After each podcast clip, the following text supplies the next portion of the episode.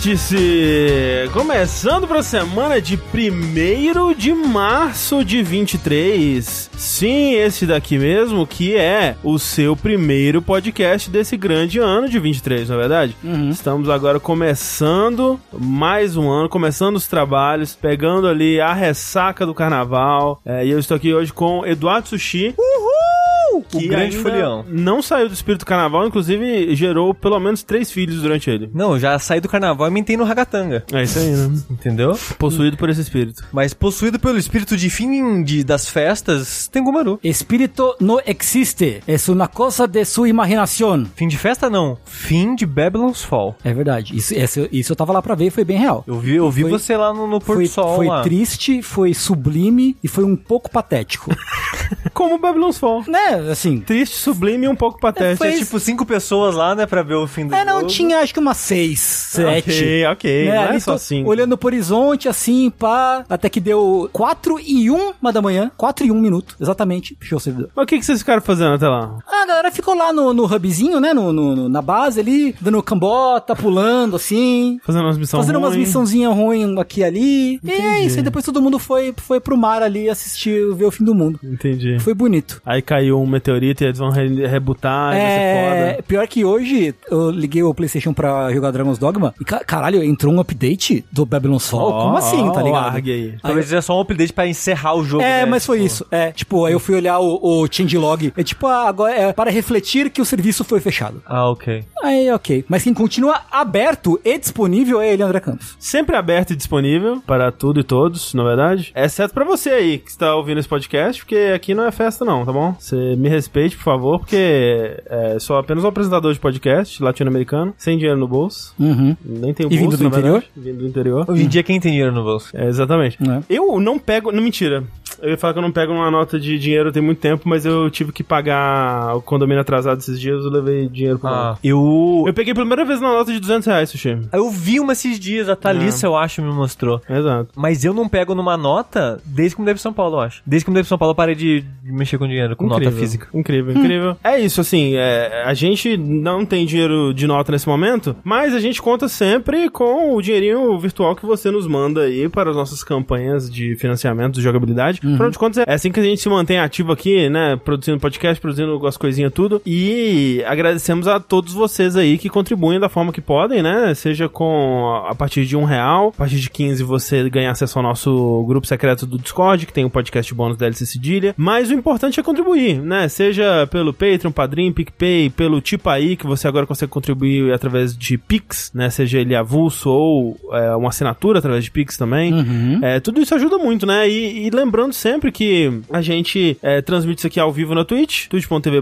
jogabilidade, depois vai ser editado e você pode procurar e encontrar aí na sua plataforma de áudio favorita, procurando por jogabilidade. Você vai encontrar os podcasts da casa, incluindo o Vértice. Mas pra você que tá aqui no chat da Twitch agora, tem o sub também, né? O sub é uma coisa que também é, no- Agrega. agrega e ajuda, especialmente porque o Prime, o, o Twitch Gaming, Prime Gaming, não sei como é que é o nome mais, você tem ele de graça, né? Então, assinando algum serviço da Amazon, você ganha todos os meses um, um Prime pra destinar a um canal de sua escolha. E, né, sempre ficamos muito felizes quando você destina ele pra gente, porque, pô, é aqui, né? É isso aqui Ajuda a gente pagar faz. as luzes. É isso aqui, Exato. né? As comidas. É, e enquanto você ou assiste esse streaming ou outro streaming, ou ouve um podcast, ou assiste os VODs do que foi trans transferido ou não transmitido, você pode, enquanto isso, prosseguir para chicorrei.com.br e adquirir uma das, das várias, várias, Várias. Estampas temáticas de jogabilidade. A gente estreou aí duas mais recentemente, entre o fim do ano passado e o começo deste ano, mas também tem algumas outras que estrearam em períodos anteriores. Você pode ir lá conferir, compre uma, compre duas, compre todas, compre todas várias vezes, presenteie toda a sua família. Compre uma caneca com a estampa. É, por que não? Posso fazer um comentário meio adjacente próximo das estampas? Hum. Sim. Que quem fez a arte da camiseta do Doom e a arte da camiseta do Jogabilivania Uhum. é o Khan, Vitor Khan. Khan, Né? Uhum, Um beijo, uhum. Vitor Khan aí. Grande artista. É um grande artista. E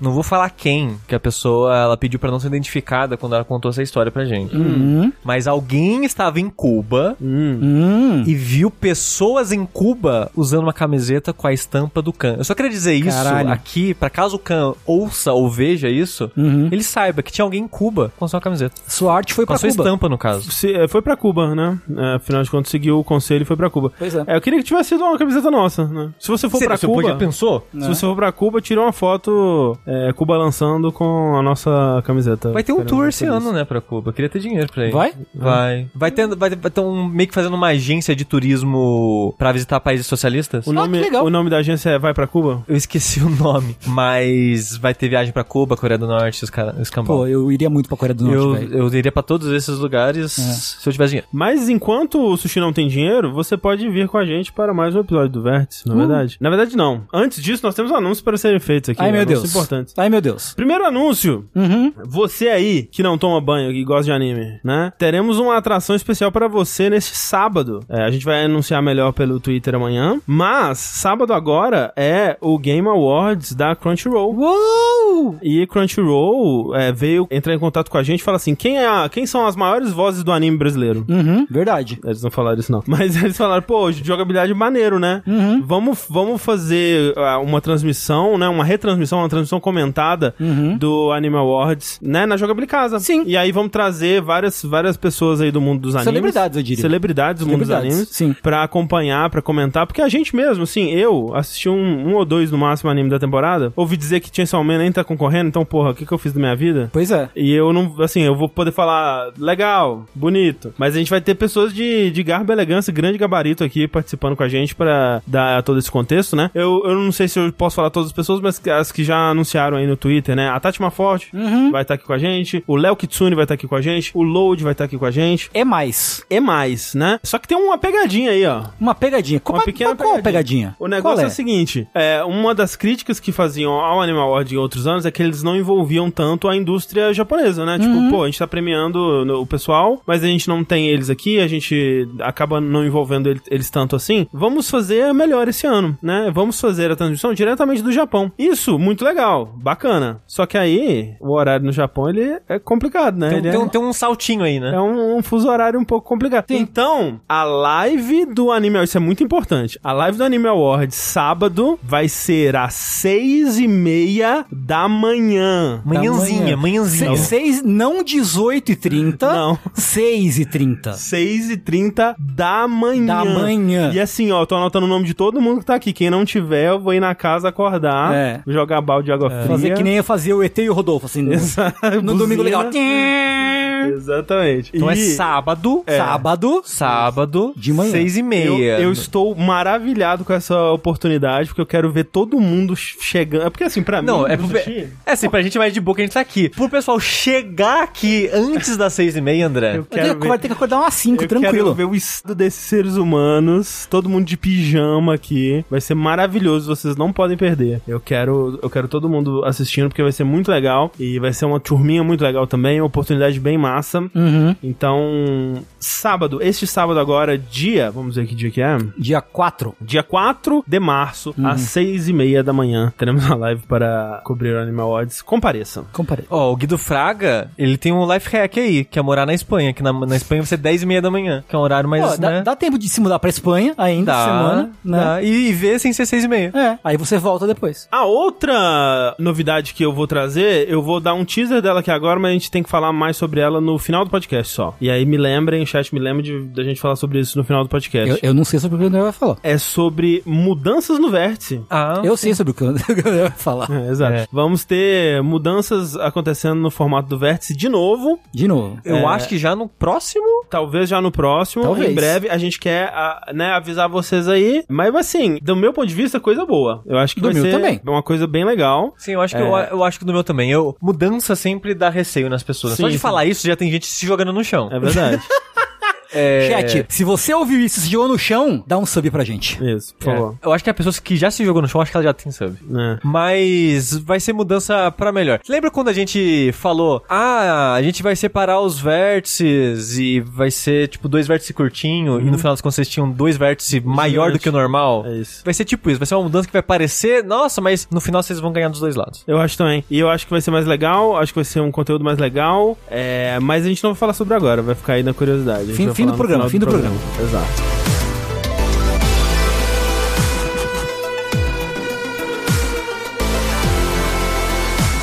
Enquanto a gente não chega lá, vamos falar da notícia que realmente interessa aí, que é a notícia que todo mundo aqui, pelo menos da, da equipe de jogabilidade, estava esperando, né? Que é Elden Ring. O quê?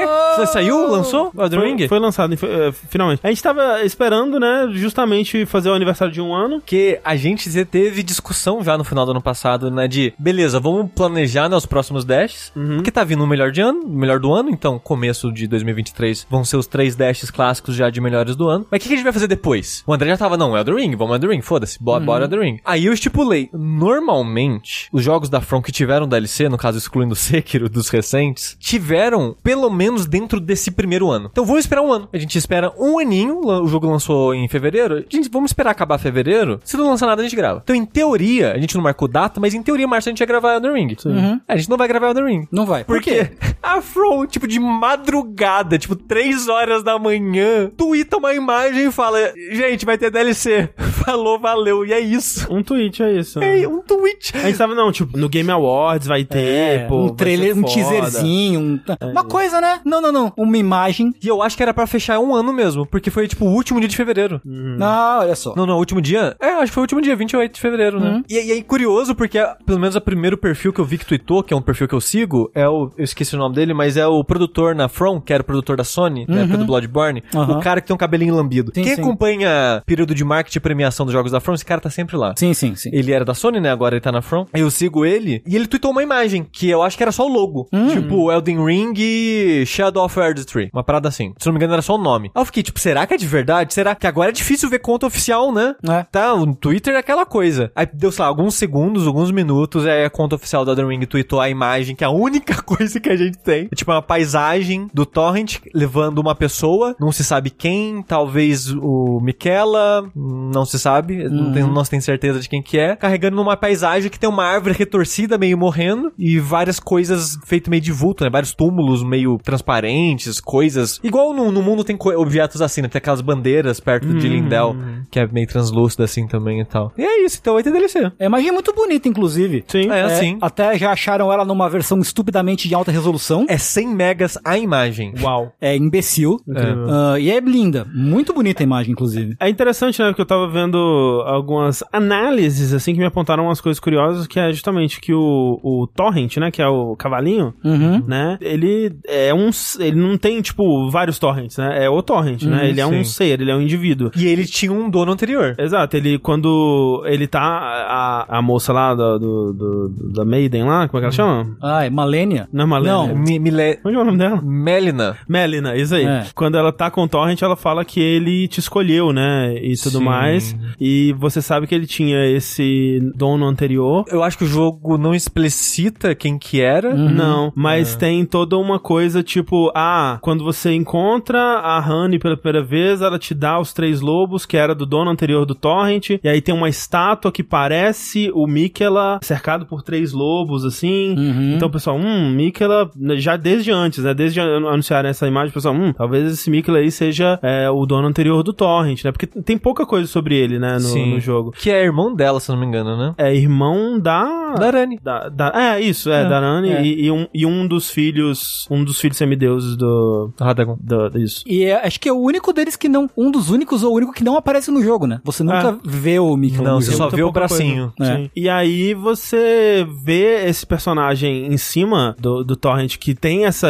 essa imagem que a gente associa com algumas representações do Mikela que a gente vê pelo jogo. E, hum, interessante. diferente, né? Tipo, será que é no passado? Será que é, sabe, no, no futuro? Uma outra história paralela, sei lá? O lance da árvore também, né? Que bate com algumas teorias de que algumas pessoas tinham de uma, de uma Erd Tree das sombras, né? É, assim, leve spoiler aqui, mas sem ser spoiler, no final das contas, me lembrou a árvore do final do caos, dos, Uhum, dos, tr- dos uhum. três dedos. Sim. Que a árvore, ela destrói, ela faz um... Ela, mas, mas ela não fica retorcida daquele jeito, mas, mas ela é destruída, né? É, eu achei interessante no vídeo do, do VAT que ele aponta que. E talvez seja viagem da, da cabeça dele. Talvez vendo essa imagem de resolução absurda a gente conseguiria ver melhor. Mas ele aponta que a árvore parece que é uma árvore retinha e ela tá sendo abraçada por uma outra árvore retorcida, assim. Hum. E aí dessa árvore retinha de onde tá saindo aquela luz dourada, bem pequenininha assim. Uhum. Como se essa árvore retorcida estivesse sugando ou estivesse parasitando a Aham. árvore, roubando a luz dela ou, ou alguma coisa assim. Mas, né? É, é, o foda é isso, né? Foi um tweet, a gente não tem data, a gente não tem nenhuma outra informação. Não, eles falaram que vai levar um tempo. Essa é a única informação que a gente tem. Que eles não falaram em breve. Eles falaram, tipo, eu esqueci as palavras, mas tipo, eventualmente, uma hora vem aí. Uhum, Sim. uhum. Porque a impressão que eu tenho, eu posso estar enganado, pode ser que vai demorar só por causa da complexidade que é fazer um jogo desse tipo. Mas, dado esse anúncio meio que em cima da última hora, sem data prevista, dá um gostinho de. Não tava nos planos do DLC, mas deu tanto Foi pelo certo. sucesso, né? Que tipo, É, beleza, é. vamos. Bora aí o DLC antes de sair o Armored Core. Eu consigo ver isso acontecendo. É aquilo que, que muita gente tava falando, né? Não, pô, agora que fez todo esse sucesso, eles não podem não fazer um DLC, É, né? Faria sentido, pelo menos. Sim, sim. Mas é, então, Shadow of the Earth Tree, é, Sombra da Térvore, né? Isso. Mais 3 bilhões de horas de jogo. É, eu fico pensando, né? Vai ser um novo mapa? Eu, eu acho que vai ser viagem no tempo de novo. Pra, É. ter, pra ter o Mikela, supostamente, no cavalo ali, pra quem jogou o jogo sabe que a situação do,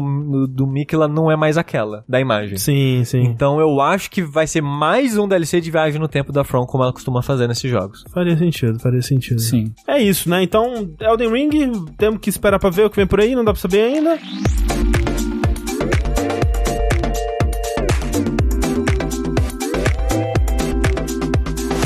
E também, uma coisa que não dá pra saber ainda, como muitas das coisas que a gente fala aqui sobre o Vértice, é o Esquadrão Suicida, o jogo, né? Suicide Squad Kill the Justice League. A gente teve aí um evento da, Da Sony, né? State of Play. State of Play, né? Que a gente assistiu ao vivo, o Sushi e eu. Teve, foi bastante focado no PlayStation VR, né? Que tava ali na beira, beiradinha do lançamento. Não tinha saído já. Foi acho que uns dois dias depois do Ah, foi? lançamento. Tá É. bom. É, aqui, aqui a gente, pra gente demorou um pouco mais, né? Teve bastante coisa do PlayStation VR, teve umas coisas de Street Fighter, né? Mostraram o resto dos personagens que faltavam, Sim. mostraram a Kami, o Zangief.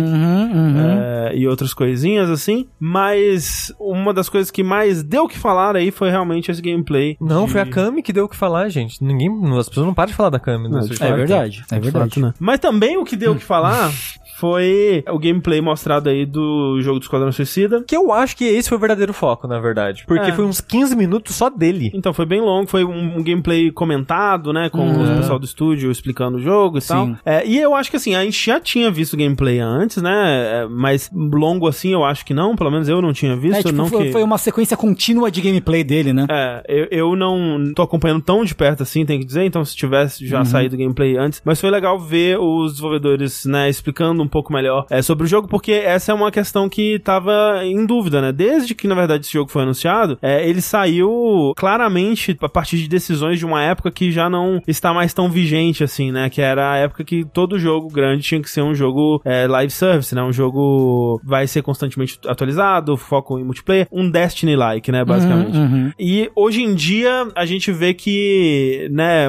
a maioria desses jogos que tentaram seguir por esse rumo fracassaram, queimaram horrivelmente, né? Beijo pra Babylon Sol. Beijo pra Vingadores, né? Vingadores, né? E a gente vê até um pouco de uma tentativa de recuperar esses jogos meio que no meio do caminho pra trazer eles pra uma coisa um pouco diferente disso, né? É, eu tenho, não tenho a menor dúvida de que em algum momento esse jogo ele era assim um, um Destiny-zaço mesmo Uhum. do formato que ele tá agora, ele parece ser um pouco menos isso, mas com algumas dessas raízes lá ainda, né? Que me lembra um pouco o Gotham Knights, né? Infelizmente. Sim, que não é um bom sinal. Não é um bom sinal. Apesar disso, o que eles mostraram do gameplay do jogo me dá um pouco mais de esperança, porque pelo menos a parte de controlar os personagens parece bem divertida. Eu, eu achei a movimentação dos personagens muito legal. Esse é meu elogio pro jogo. É. Do que a gente viu, Uhum. o que me pareceu mais legal é a movimentação. Que cada personagem tem habilidades específicas É. e únicas de movimentação. Que é diferente já do Gotham Knights, né? Que é, é tipo, eles tinham, em termos de visual,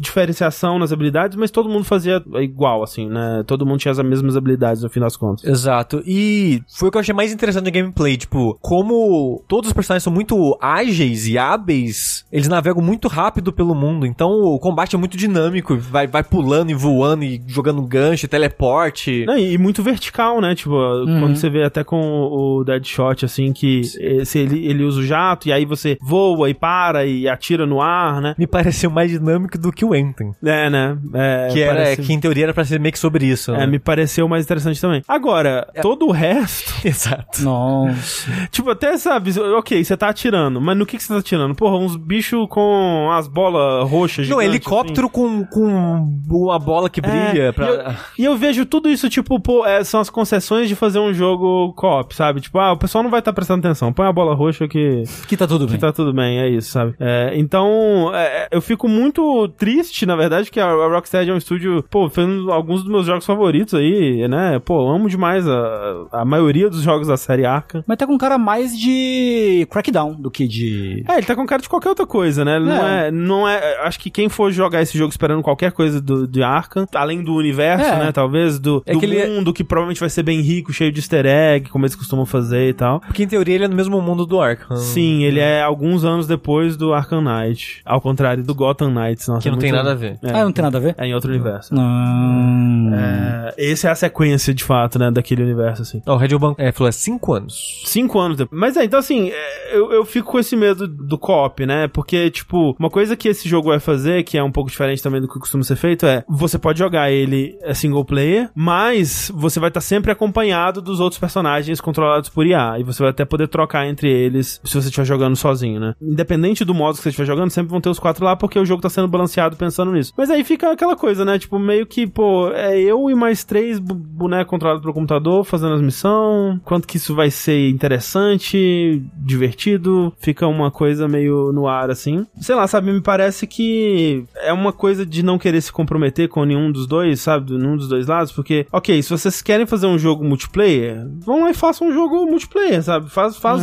tipo, não fica tipo, ah, mas você pode jogar single player, porque, ok, você você pode jogar single player, mas é, é, o jogo inteiro ainda é com quatro jogadores o tempo todo, sabe? Parece que eles estão com medo de desagradar um dos lados. Uhum. Tipo, Eles querem dizer que você pode jogar uma campanha, né, de história, que você vai chegar no fim dela, mas o jogo inteiro é claramente feito pra você jogar por centenas e centenas de horas, e vai ter conteúdo depois e tal. Então, tipo, não me bota fé que essa coisa que tá sendo feita como uma campanha de história vai ser bom. Se o foco tá em, de fato, prender esse jogador e fazer ele continuar jogando e comprando e, e se atualizando com o jogo por anos e anos e centenas de horas, assim. É impossível que dê certo? Não é, mas me deixa triste. Parece que os personagens, eles tirando os skills de movimentação, assim. Talvez nem isso. Talvez a diferença seja só estética. Eles parecem que são bem iguaizinhos de jogar, né? É que talvez os tipos de armas são específicos, tipo, o tubarão só ele deve usar as miniguns É, e umas coisas tal- assim. Mas é jogo de tirinho, né? É. não É, tipo, eu vejo, sei lá, o Tubarão e a Harley parece mais foco em, em melee, né? O homem o Boomerang e o Deadshot mais de tiro. mais de tiro. E aí o Boomerang, tipo, ah, ele teleporta pro Boomerang. Sei lá, é- eu acho que é aquela coisa que cê- a gente só vai saber mesmo quando a gente pegar pra jogar o quão diferente eles são, assim. É. Mas me pareceu já mais diferente do que o do, a- do Gotham Knights, pelo menos. E, e aparentemente a coisa de microtransação depois vai ser só coisa estética, né? Só cosmético, eles disseram, Uhum, né? uhum. Mas vai ter conteúdo, tipo, o que eles disseram que vai ser só estética é o Battle Pass, né? O passe sim, de batalha. Sim, sim. Mas vai ter depois conteúdo de, tipo, personagem, missões novas, e aí, sabe-se lá se eles vão cobrar por isso. Cara, ima- imagina entrar nesse jogo pra fazer dailies. Nossa Isso que eu falei, senhora. esse jogo ter passe de batalha eu não quero mais. É, então, Nossa, é, é. diz Não muito, quero. né? Diz muito sobre quando que essas decisões foram tomadas, o tipo de jogo que eles tinham em mente. É, aquela, é aquele cheirinho, sabe? Tipo, a gente pode estar errado? Pode. Pode ser o Sonic Frontiers de 2023? Pode. Pode, claro. Mas tem, tem um cheirinho, né? Tem, um Tem, tem, cheirinho. tem, tem, Ah, olha tem- que me parece mais legal que esse jogo. Ó, muito, viu? Bem mais, sinceramente. E é Mas- triste porque, tipo, eu não sei como é que tá Rocksteady hoje em dia, porque eu sei que algumas pessoas saíram, né? É, inclusive Entre o último projeto e esse. O Sefton Hill saiu, mas ele aparece nesse vídeo ainda, que eu achei curioso, no mínimo. Então, não sei. Mas eu queria falar que a Rocksteady é um estúdio muito competente, mas eles estão presos o quê? Na Warner, que tá pegando fogo, tá só fazendo decisão merda por causa da fusão com a Discovery, tá tudo uma bosta. E antes disso já tava, porque a Warner já tava virada na microtransação, né? Quem acompanha Mortal Kombat sabe muito bem disso. Ah, o próprio o, jogo, o Smash Like lá, como é que é o nome? Multiverso. Ah, Multiverso. né? Que teve uma redução de 98%, sei lá, do, Sim. da base de jogadores. É, eu vi o, o Darius disse no chat, gente, o jogo vai ser exatamente o que ele parece ser. E eu, eu tento não tirar essa conclusão no momento, assim, sabe? Porque a gente tem muitos casos onde a gente foi surpreendido por um jogo que parecia uma coisa e era outra. Tipo, é só voltar pro... pra man- se mantendo em jogo de herói, Guardiões da Galáxia, sabe? Que foi bom, eu não joguei, é, mas todo mundo é elogiou, né? Foi muito surpreendente. Tipo, acho que ninguém botava fé. Eu, eu talvez fosse uma das pessoas que mais tivesse com esperanças positivas pra ele. Mas, de modo geral, a maioria das pessoas não tava botando fé. E eu não, realmente não acho que seja impossível que, pô, se o gameplay for legal bastante, se a história for interessante bastante, que a- apesar dessa estrutura esquisita dele, ele ainda seja um jogo legal, sabe? Eu acho muito difícil. Né? Dado uh, né, minhas experiências anteriores com esse tipo de jogo, eu acho difícil. Mas vamos ver. Vamos ver, né? Ah, eu ia falar que, pelo pedacinho de história que mostrou, a história não parece tão ruim, as cutscenes, pelo menos. Então, parece bem feito, né? É, a cutscene do Flash lá com a Mulher Maravilha eu achei muito bem feito. Sim, sim. É, pois é.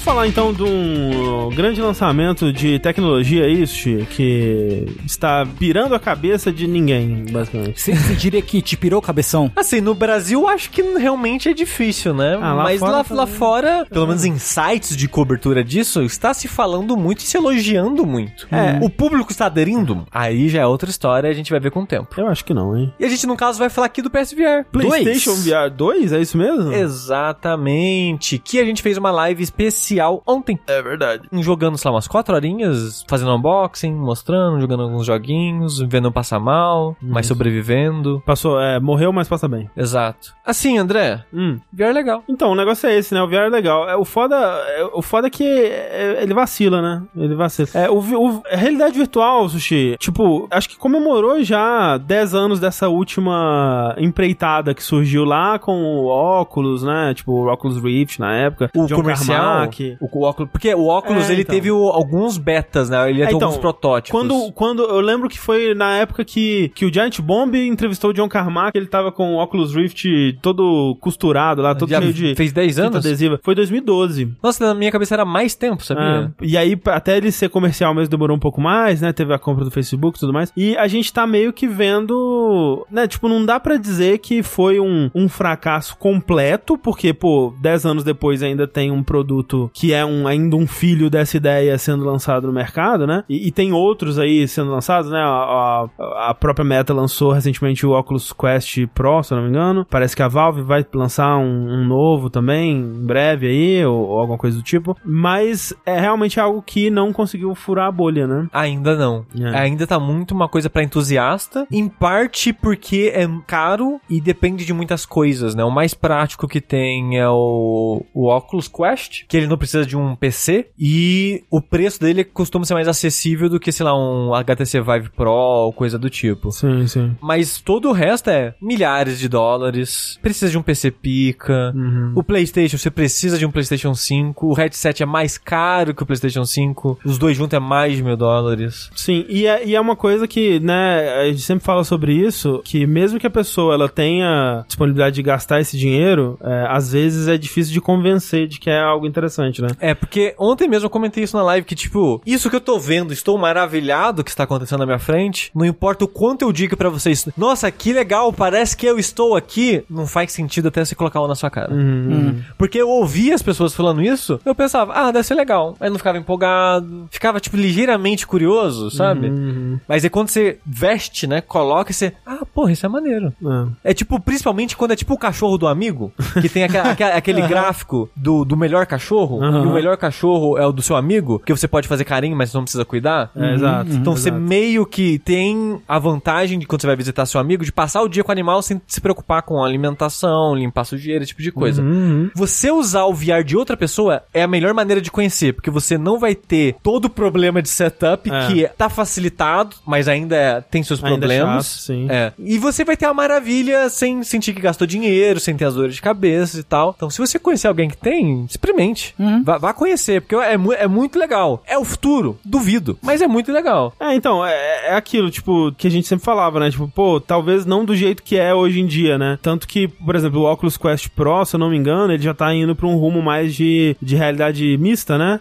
De, de trazer as duas coisas, e não só a realidade virtual, porque a realidade, você tem a realidade aumentada, que é você ter um, é, é, ver coisas extras no mundo através de uma câmera, né? Tipo Pokémon GO, coisas do tipo. Você tem a realidade virtual, que é você colocar uma parada no seu olho que vai substituir o seu mundo por um mundo virtual. E aí você tem a realidade mista, que é um pouco dos dois, né? Você põe uma parada na sua cara, que ela vai colocar coisas no mundo e também pode preencher a, a seu campo de visão e tal. Talvez esse seja o futuro, né? Se conseguirem até que a tecnologia se barateie, e simplifique o suficiente pra não ser um óculos de absurdo, desconfortável, gigante na sua cabeça, talvez eu acho que ainda vai demorar bastante, mas é que realmente é uma tecnologia legal demais pra um dia não dar certo, sabe? Sim. Tipo, o que ela oferece, as- o tipo de coisa que ela possibilita, é claramente a gente tá no começo disso, né? É cheio de barreiras, é cheio de coisas esquisitas, é cheio de, de né, pequenos desconfortos, pequenas coisas que não funcionam tão bem quanto você gostaria. Mas é, é, é tão legal já o que você consegue fazer com isso que eu fico empolgado de acompanhar e de ver o que tá acontecendo. Sim. O triste é que é uma tecnologia, como ela tá nesse futuro nebuloso, digamos assim, de que vai que daqui 10 anos já desistiram de headset dessa forma pra jogos e tal. É possível, né? Os jogos vão ficar meio perdidos no tempo, né? Uhum. Que a gente tava comentando na live ontem que o PSVR 2 no PS5 não roda os jogos do PSVR 1 do PS4. É, isso é importante. Pra você jogar os jogos do PSVR, que no caso é o do PS4, no PS5, você precisa entrar em contato com, com a Sony por e-mail pra pedir um adaptador pra poder ligar toda aquela parafernália desnecessária, excessiva do PSVR 1 pra ligar ele no 5. Porque pra quem não se lembra, o PSVR 1, ele precisava de uma câmera, pra alguns jogos, dois do, do PlayStation Move, né? O pinguelinho do PlayStation Move. E aí você plugava uma caixa separada no seu console, Que é dois cabos. que eram dois cabos que vinham, e aí você pegava o HDMI, plugava nela, plugava a parada nela, plugava dela pro PlayStation, ficava um inferno de cabo do, do, do caralho ali. É, e aí você plugava o. o né, ligava o, o headset. E ele se baseava nessa tecnologia da câmera captar a luz que vem ou do PlayStation Move, né, que tinha aquelas duas bolinhas coloridas, ou do controle do DualShock 4, que ele tinha a luzinha né, na parte da, Da frente assim, dele, da né? frente. E aí ele usava isso pra ra- rastrear o seu movimento, o movimento do controle e tal. E não era muito bom, tipo, ele perdia, né, se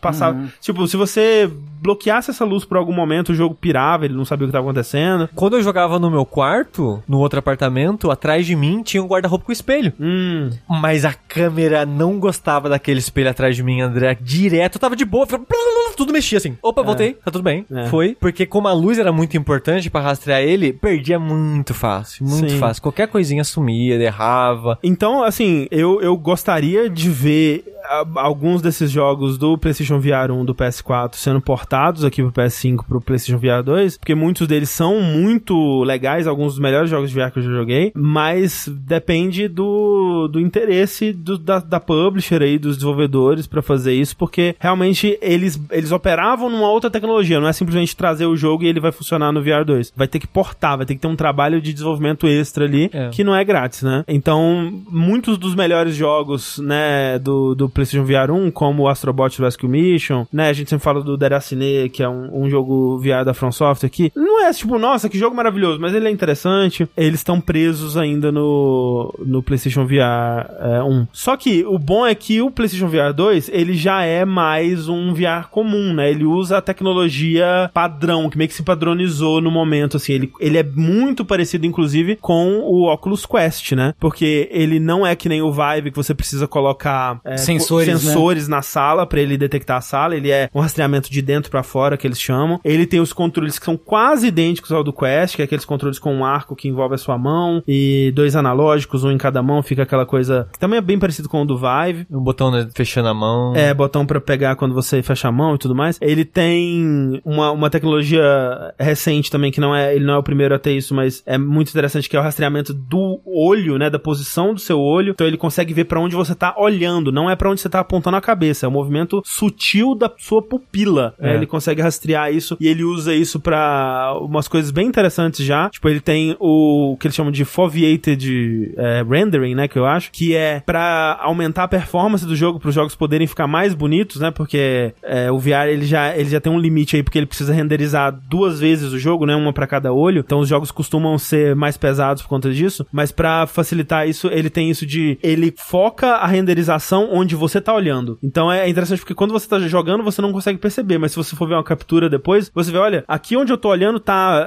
é, lisinho, né, textura bonita, resolução alta. O outro canto que eu não tava olhando ficou tudo embaçado, porque eu não tava olhando pra lá, mas é tão bem feito, né, que você olha pro, pro mexe o seu olhar, né, livremente pelo, pelo mundo e você não vê tipo a textura popando, você não vê essa, essa mudança acontecendo, né? É um sistema bem legal. E usa também já, alguns jogos estão usando como modo de controle também, né? Exato, né? Teve aquele o Res Infinite, que é um jogo de GameCube, Uhum. que segue sendo atualizado e tendo relançamentos. Ele tem, né, pra vários VRs, incluindo o PSVR 1. E pro PSVR 2 ele tem um modo exclusivo, que é o que você joga só com o olho. Pra, em vez de você usar coisinhas pra apontar onde você tá mirando, você só olha. E o É. jogo vai mirando nos inimigos e atirando pra você. No Horizon Call of the Mountain, né, que é um dos únicos jogos novos, na verdade, que tem que lançaram aí com- junto com o PlayStation VR 2, é nos menus você consegue selecionar as coisas olhando pra opção que você quer, tipo, ah, Sim. né, tem as três opções, e você olha pra que você quer e, e ativa ela, assim, é, É. é bem mágico. O Lombizombie falou isso não dá náusea, não? Não, porque o Guilherme tá falando, esse processamento mais fraco, que vai deixar o jogo mais embaçado e tal, é na visão periférica, que você já não tem uma visão 100% mesmo. Então você não nota. É, tipo, você agora, por exemplo, não tá prestando atenção no que tem num cantinho da sua visão aqui, sabe? Sim. Então eu, não, não te incomodaria. O que, que foi mais legal de jogar? Putz, o, o foda é que eu acho que eu, a coisa, eu joguei pouca coisa, né? Que eu joguei na live, a gente jogou um pouquinho do Resident Evil Village, que é exclusivo do PSVR 2, o modo VR, no caso.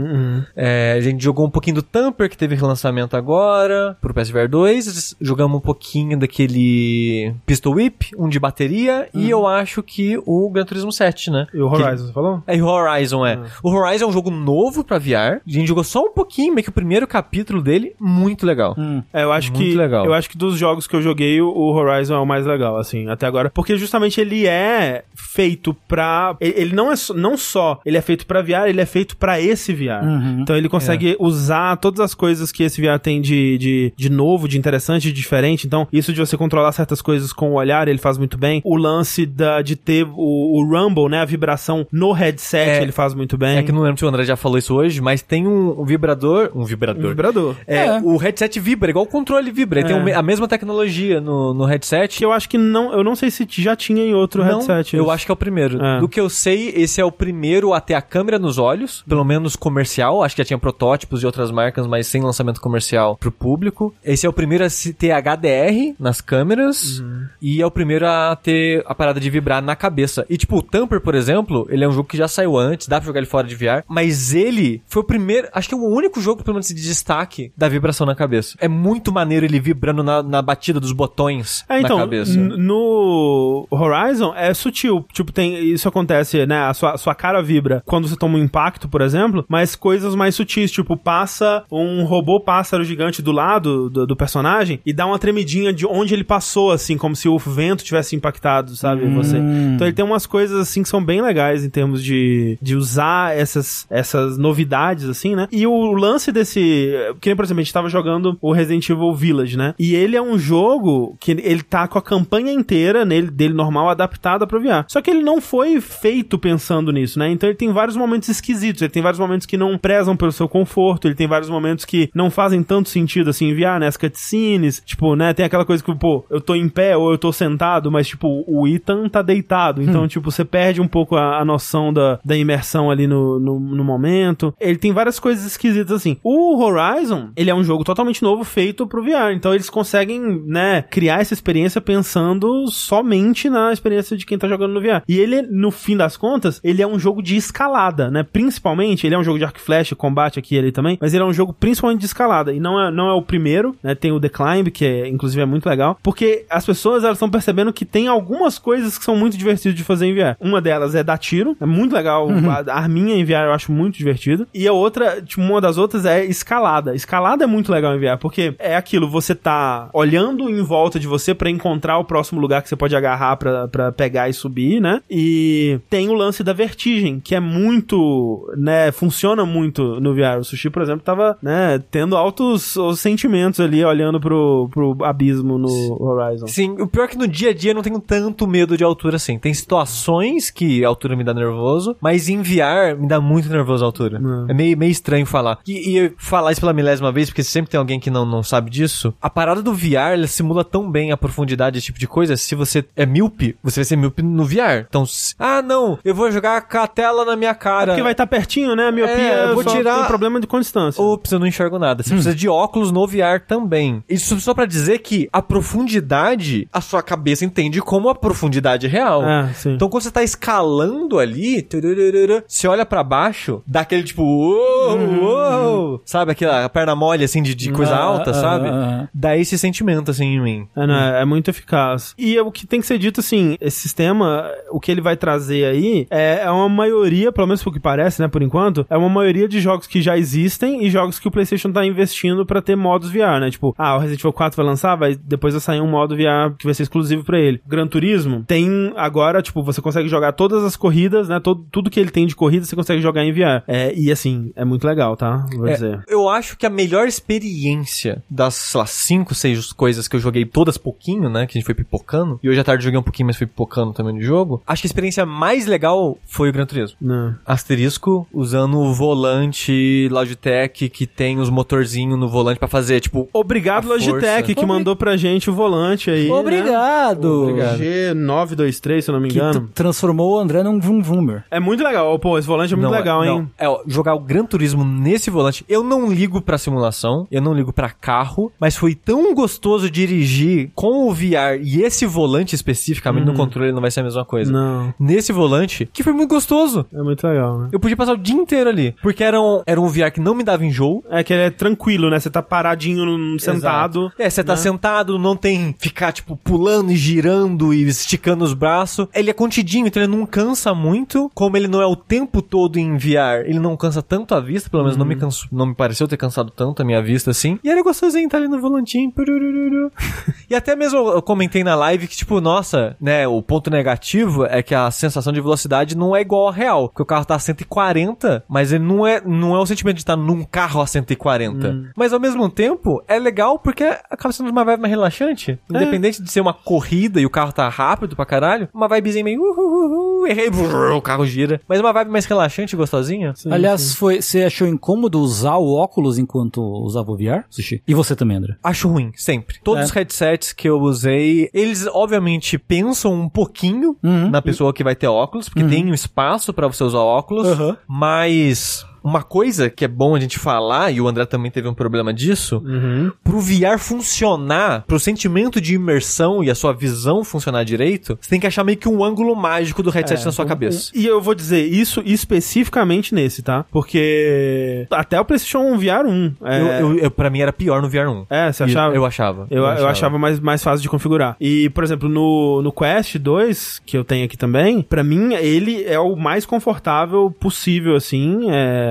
tudo bem que eu tenho um strap custom dele ali. Mas é muito confortável. Com, com o strapzinho que eu tenho, que é, é aquela mesma parada né, que você gira na nuca e tal. E prende, fica perfeitinho. Nossa, fica muito confortável, consigo ficar ali por horas, assim. Esse PlayStation VR 2, a primeira vez que eu coloquei ele, eu falei, não, isso aqui não vai dar, não. Isso aqui tá errado. Porque você consegue colocar ele na sua cabeça, né? E aí você gira uma paradinha atrás aqui que vai prender esse arco, você puxa ele, né? Pra adequar o tamanho da sua cabeça, você prende. É, e aí você consegue controlar o, o visor dele pra frente e pra trás. É tipo o PlayStation VR 1 nesse sentido. Só que você não consegue controlar pra cima e pra baixo. E eu não sei se é a minha cabeça que é esquisita diferente, né? Porque a- supostamente você põe essa parada pra ela prender na curvinha da sua nuca aqui atrás, né? Só que eu não tenho muito essa curvinha. Minha cabeça atrás é meio reta. E, e a parada desliza no meu cabelo. Eu, não- eu posso prender o tanto que for que a parada de- vai voltando assim pra cima. Mas isso eu fui configurar o VR agora pra Thalissa e ele não parava quieto na, cabe na cabeça dela, não por causa da nuca, o cabelo. Como ele ele prende em dois locais, né? Meio que no topo da sua testa, na, na beira-hora ali entre testa e cabeça, Uhum. e na nuca, na base da sua nuca. Então ele faz, ele prende nessas duas extremidades assim. A da Thalissa tava escorregando na testa dela, tava indo pra baixo. O tempo todo tava indo pra baixo, indo pra baixo, por causa que o cabelo tava escorregando no cabelo dela. Aí. Então tem alguma coisa que o, É. o cabelo realmente afeta. Eu fiquei bem decepcionado com essa parte, assim, porque, pô, é, né, o conforto e a facilidade de colocar essa, essa desgraça É. tem que ser uma prioridade. Eu não sei se eles testaram umas pessoas com a cabeça muito diferente lá. E, e ela até falou, tipo, ah, vou tentar com, sei lá, colocar uma touca É. e ver como é que fica. Curiosidade, a gente, pra quem não tá vendo ao vivo, a gente tá assistindo um vídeo do Tamor da GameSpot barra Giant Bomb jogando e ele tá de boné. Hum, Estratégico. Boné. Não tá no cabelo, porque tem cabelo grande. Uhum. é. Se, ele- se tivesse no cabelo dele, será que ia tá bom? Não sei, Por que, que ele tá de boné no vídeo, né? Exatamente, fica, fica o questionamento. Fica questionamento. Mas olha só, pra quem viu a live ontem sobre isso de colocar na cabeça, eu reclamei que tava fazendo muito peso na minha testa, né? Na frente. Eu devo ter colocado meio errado ontem. Porque hoje eu joguei uma hora, uma hora e meia e não doeu nada. Ah, então, depois eu descobri como que eu faço pra ele encaixar na minha cabeça. Eu não ponho na nuca, eu ponho como se fosse uma tiara em cima da minha cabeça, assim, pequenininho mesmo, ele fica preso aqui em cima da minha cabeça e a parada fica aqui. E fica confortável, a imagem fica de É. boa. O que eu fiz errado, eu acho, ontem, e eu fiz certo hoje, é prender bem na base da nuca. Eu acho que ontem eu não coloquei na base o suficiente da minha nuca. Aí hoje, como deu uma travada boa no, no ossinho da nuca, não pesou na frente. Sim, sim, sim. é. Então hoje eu- coloquei e ficou melhor. Mas o que eu queria dizer antes, quando a gente começou esse assunto do, do ângulo mágico, a gente tá falando de óculos, que o VR, ele tem a parada que ele tem que estar na altura certa pro seu olho, na abertura das lentes certa pra distância do seu olho e na proximidade frente e trás certa. Ele tem que estar É um ponto mágico. é um ponto mágico É. ali pra sua visão tá fazendo um efeito da profundidade, tudo bonitinho e a visão tá nítida. Porque Você não a- fica tendo aquelas aberração cromática, assim, a cor fica distorcida, fica ou a visão fica meio duplicado, dupla. E é muito difícil. Todos os VRs que eu uso, eu tenho uma dificuldade um pouquinho de encaixar isso. Uhum. Nesse eu tô tendo menos do que no PSVR 1. No PSVR 1, pra mim, eu desisti. Chegou um ponto que eu falei, é impossível ficar perfeito, vamos do jeito que dá. Uhum. Aqui hoje eu consegui arrumar um ponto, colocando na nuca direitinho, eu acho que ficou um pouco melhor a, a visão. Mas ontem, por exemplo, eu tava com a visão dupla nas extremidades. Se se eu tava com a visão dupla em cima, ok, eu preciso subir o VR um pouquinho pra alinhar pro meu olho quando eu olho pra cima. Visão dupla embaixo. Eu não conseguia ficar 100% em todos os lados, porque eu precisava chegar mais perto do meu rosto. E eu não conseguia chegar mais perto do meu rosto por causa do óculos. Me dá vontade de, de comprar uma lente, lente de contato, só pra jogar VR, Exato. assim, sabe? É, é- é o que eu penso, que tipo, me incomoda muito porque eu tenho que bater a lente no meu óculos, o que eu não tenho medo de arranhar, porque esses vidros, bom, hoje em dia, vidro com vidro não arranha. É, né? Gulira Grass. Exa- exatamente. O vidro no vidro não vai arranhar a parada do VR e nem meu óculos. Mas eu tenho que bater os dois pra chegar o mais próximo possível e ainda assim eu sinto, eu- quero chegar mais perto porque ainda a visão não tá perfeita. E o que eu sinto que é, não é nem cima nem embaixo, é pra frente e pra trás que eu tenho que arrumar. Mas não posso, porque meu óculos não deixa. E é uma bosta, né? Porque é a vida, é o jeito que é. É meio triste. Né? Que nem eu disse, eu, eu acho nesse aspecto o Quest 2 muito superior. Mu- Nossa, mas incomparável, assim. Em questão de conforto, em questão de facilidade de colocar e, e ajustar pra ficar bom. Nossa, mas não tem a menor comparação. Inclusive, né, falando sobre isso, tem que ser dito que esse, esse PlayStation VR 2, ele tá lançando aqui no Brasil, tá, já tá disponível e ele tá sendo vendido por 4.700 e alguma coisa reais. e tá mais barato que lá fora. É, né? Com, com a conversão. Uhum. porque o console. Porque aqui ele tá mais barato que o console. Uhum. E lá fora ele é mais caro que o console. É basicamente É, isso. é tipo, mas é, na, no frigir dos ovos, ele é outro PlayStation 5, basicamente. né? Basicamente. Você vai pagar outro PlayStation 5 pra, pra- Meu Deus, como é caro? Sim, é muito caro, né? É. Como a gente disse, é uma parada é, ainda é muito inacessível, é, infelizmente. Só que, assim, tem que comparar também com o que tá sendo vendido no mercado, né? E tem que ser considerado que esse VR, PlayStation VR 2, ele tá em paridade com todos os outros é, óculos que existem no mercado até o momento. Inclusive com o óculos Quest Pro lá. É, Tipo, em tecnologia, você diz. em termos de tecnologia, tipo... É, e ele até ultrapassa em algumas É, por exato. enquanto. Por enquanto, ele, ele até ele é o primeiro é, óculos que tem 4K nas telas, né? Ele Isso. faz 4K, ele faz HDR, que o Sushi falou. Ele tem uma taxa de, de atualização de 120 Hz, que também ainda não são todos os, os headsets É. que tem. Muitos é 90, né? É, então assim, em termos de tecnologia, ele tá bem no, no auge, né, do, do, do que se tem hoje em dia no, no mercado. E se você compara com os outros, esses outros headsets, por exemplo, o Valve Index, o Quest Pro, tudo bem que o Quest Pro, ele é, ele é único porque ele não precisa de você ligar ele em nada, né? Mas todos esses outros headsets é coisa de, tipo, pô, o Quest Pro tá 15 mil reais. Se você procurar por ele aí, é um preço muito mais absurdo, assim. E o, o, o lance desse headset no momento é que eu não consigo ver ele sendo mais interessante do que o Quest, sabe? O Quest 2 especificamente. O Quest 2, ele teve um aumento de preço, mas ele ainda é mais barato que o PlayStation VR 2. Você ainda consegue comprar ele por, por volta de 3 mil, alguma coisa assim. E eu acho ele muito mais vantajoso, tanto por essas, essas questões que eu falei, do conforto e da praticidade pra pra colocar, tanto pela questão dele ser standalone, né? Ele não tem fio, você não precisa ligar ele em nada, e tanto pela biblioteca que ele tem, né? Que ele tem uma biblioteca própria muito já estabelecida, de muitos anos aí, e ele ainda é compatível com jogos de VR do PC, né? Que aí você conecta, né, num um cabo USB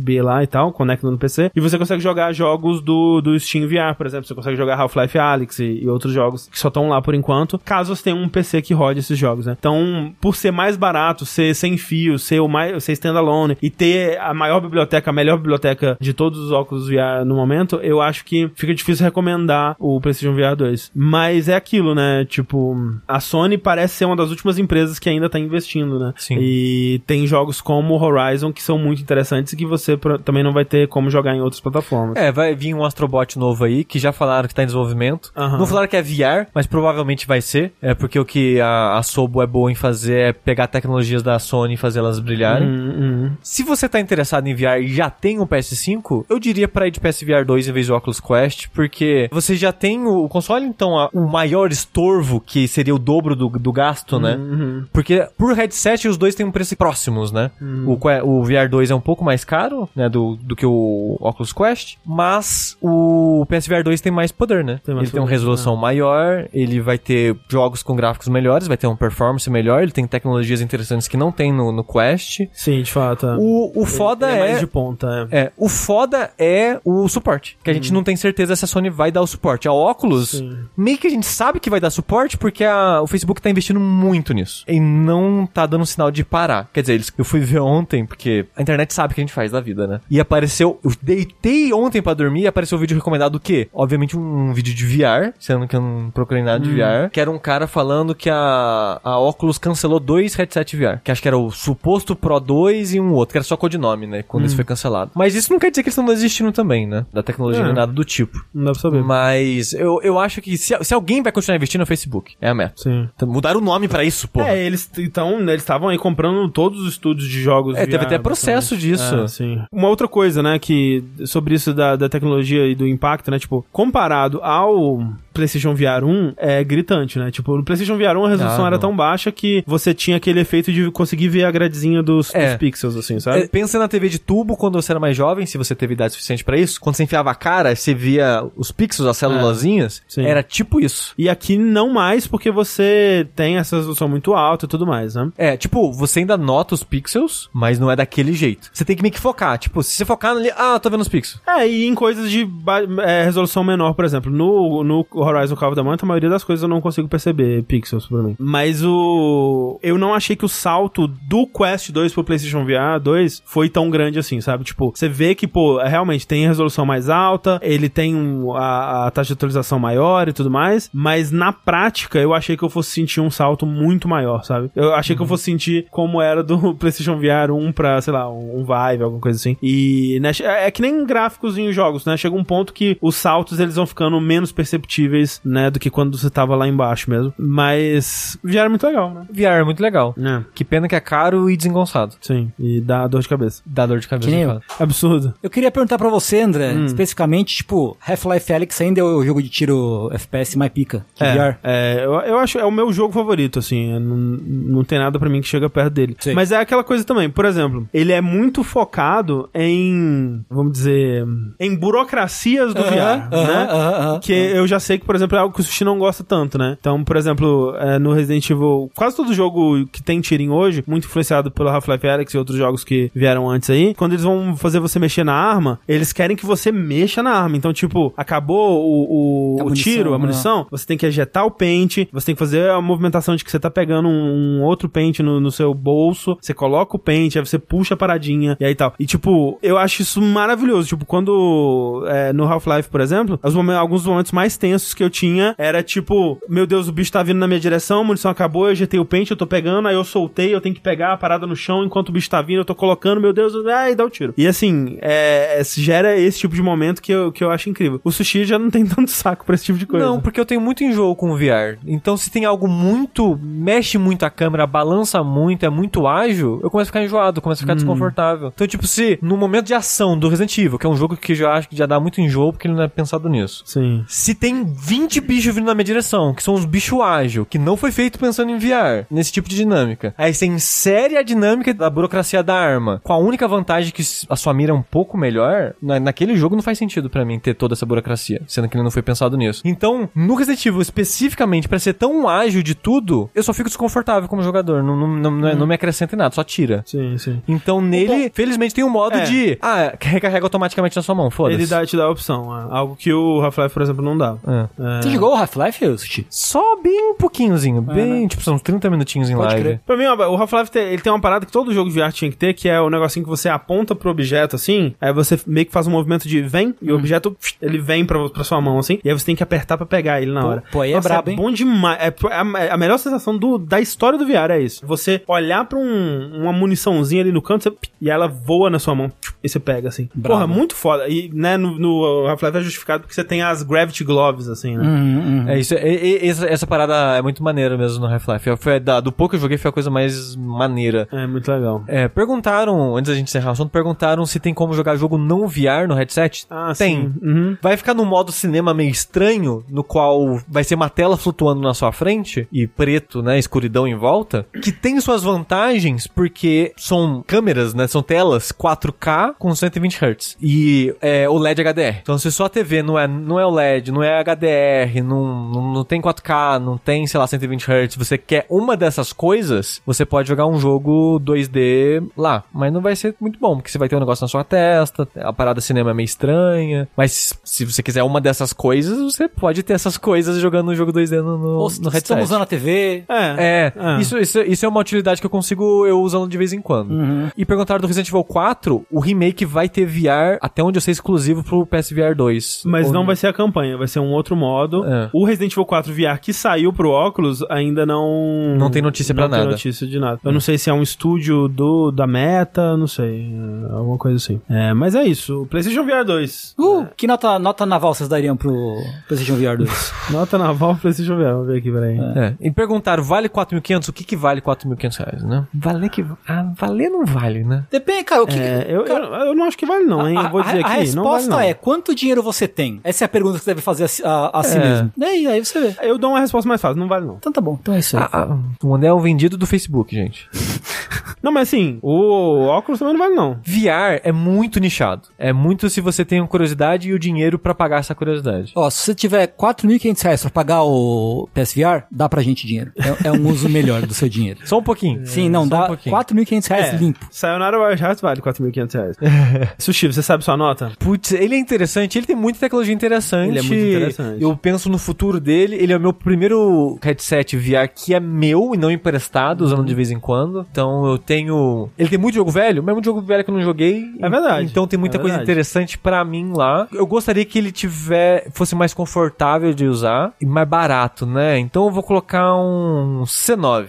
C9. Tá bom, tá bom. Tá aí. Eu vou colocar. É 10. Brabo. Brabo. Brabo. É 10. Porque realmente, pô, e a gente sempre fala sobre isso, né? Como que é difícil explicar a parada. Mas que tem experiências com VR que você não tem em outro lugar, é, de, de- Sim. em termos de videogames, assim. Eu acho que, apesar de todas as, as desengonçações e esquisitices e tudo mais, vou até descer um pouco mais aqui, peraí. Vai Porque é Caralho. muito desengonçado, é muito, não é, não é, a experiência de usar VR, a experiência de usar VR não é boa. De usar VR. VR Deixar no geral. claro, é, VR. exato, exato. Não é boa. Caralho. H10. Mas é muito interessante. É Tem muito isso. Assim, eu não acho tão desconfortável quanto o André, não. Mas os- as notas que eu desci é por causa do desconforto de uso mesmo. Ah, Então não é 10. E isso que meu olho dói e do André não dói. é, é, eu acho que o sushi sofre mais que eu mesmo. É, o meu olho, por sinal, ele tá meio latejando um pouquinho no VR que eu fiz antes de começar a live. VR te faz chorar, confirmado. Este é o PlayStation VR 2.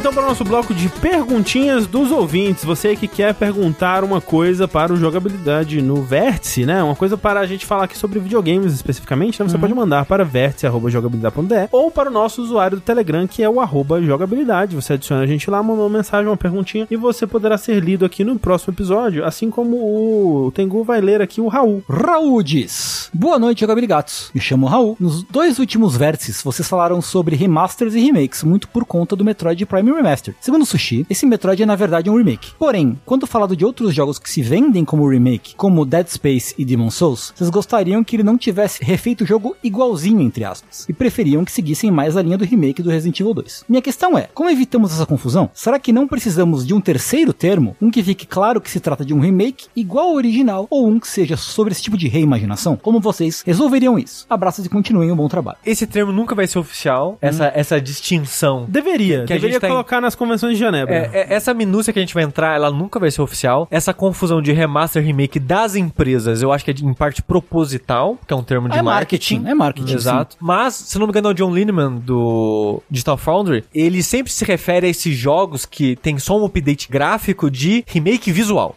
É isso. É um remake visual, porque é o exato mesmo jogo, só que mais bonito. Mas então, é que aí também é foda, porque o Demon Souls, ele é mais pra um remake visual. Exato. O Metroid Prime, ele tem controles atualizados, por exemplo. Então, tipo, é sempre... Muitos desses jogos, eles estão numa linha tênue, assim, numa, num um campo cinza, cinzento em volta. Realmente devia ter uma nomenclatura melhor. Mas assim, sabe uma coisa que a gente pode fazer? Hum. Chama o que é remake de remake, chama o que é remaster de remaster, e quando a gente vê o jogo, porque acho que a maioria das pessoas antes de comprar o jogo vai ver algo sobre o jogo, Aham. você vai ver, ah, é um visual ou não. É, o que eu fico puto, na verdade, é que, pô, Resident Evil 2, mó legal, mas ele não, nem se chama de remake, é só Resident Evil 2. É. É Resident Evil 2 2019, uma coisa assim. É, eles colocam a data, quando Ah. vai dis- fazer a distinção, eles só colocam a data. E aí eu fico puto, porque, porra, eu fico, ó, God of War faz essa porra. Esse negócio de só usar o nome, né, num reboot, Eu acho péssimo. é terrível, tá? Bota um de novo depois, É, assim, então. fixo de novo. Exato. É um subtítulo engraçadinho. Todo mundo adora um subtítulo engraçadinho, como por exemplo, Nier Replicante 1.3, caralho a 4. Por que não? e- Né? Por que não? Assim, você nunca vai ficar em dúvida sobre qual versão do Nier você vai estar jogando. É verdade, né? é verdade. Por mais que seja realmente um título bizarro e, e zoado, assim, né? De, de você ler e lembrar ou coisa do tipo, você bate o olho e você sabe qual versão é. Uhum. God of War, se tiver só God of War, você não sabe. Não sabe. Dead Space, não sei. Às vezes nem pelo screenshot dá pra saber. Se tiver em baixa resolução, você acha que é, É. O, o antigo ou o novo. Crash, que eu acho que começou essa palhaçada de chamar remake de remaster. Porque o Crash, a trilogia, chama chamam de remaster.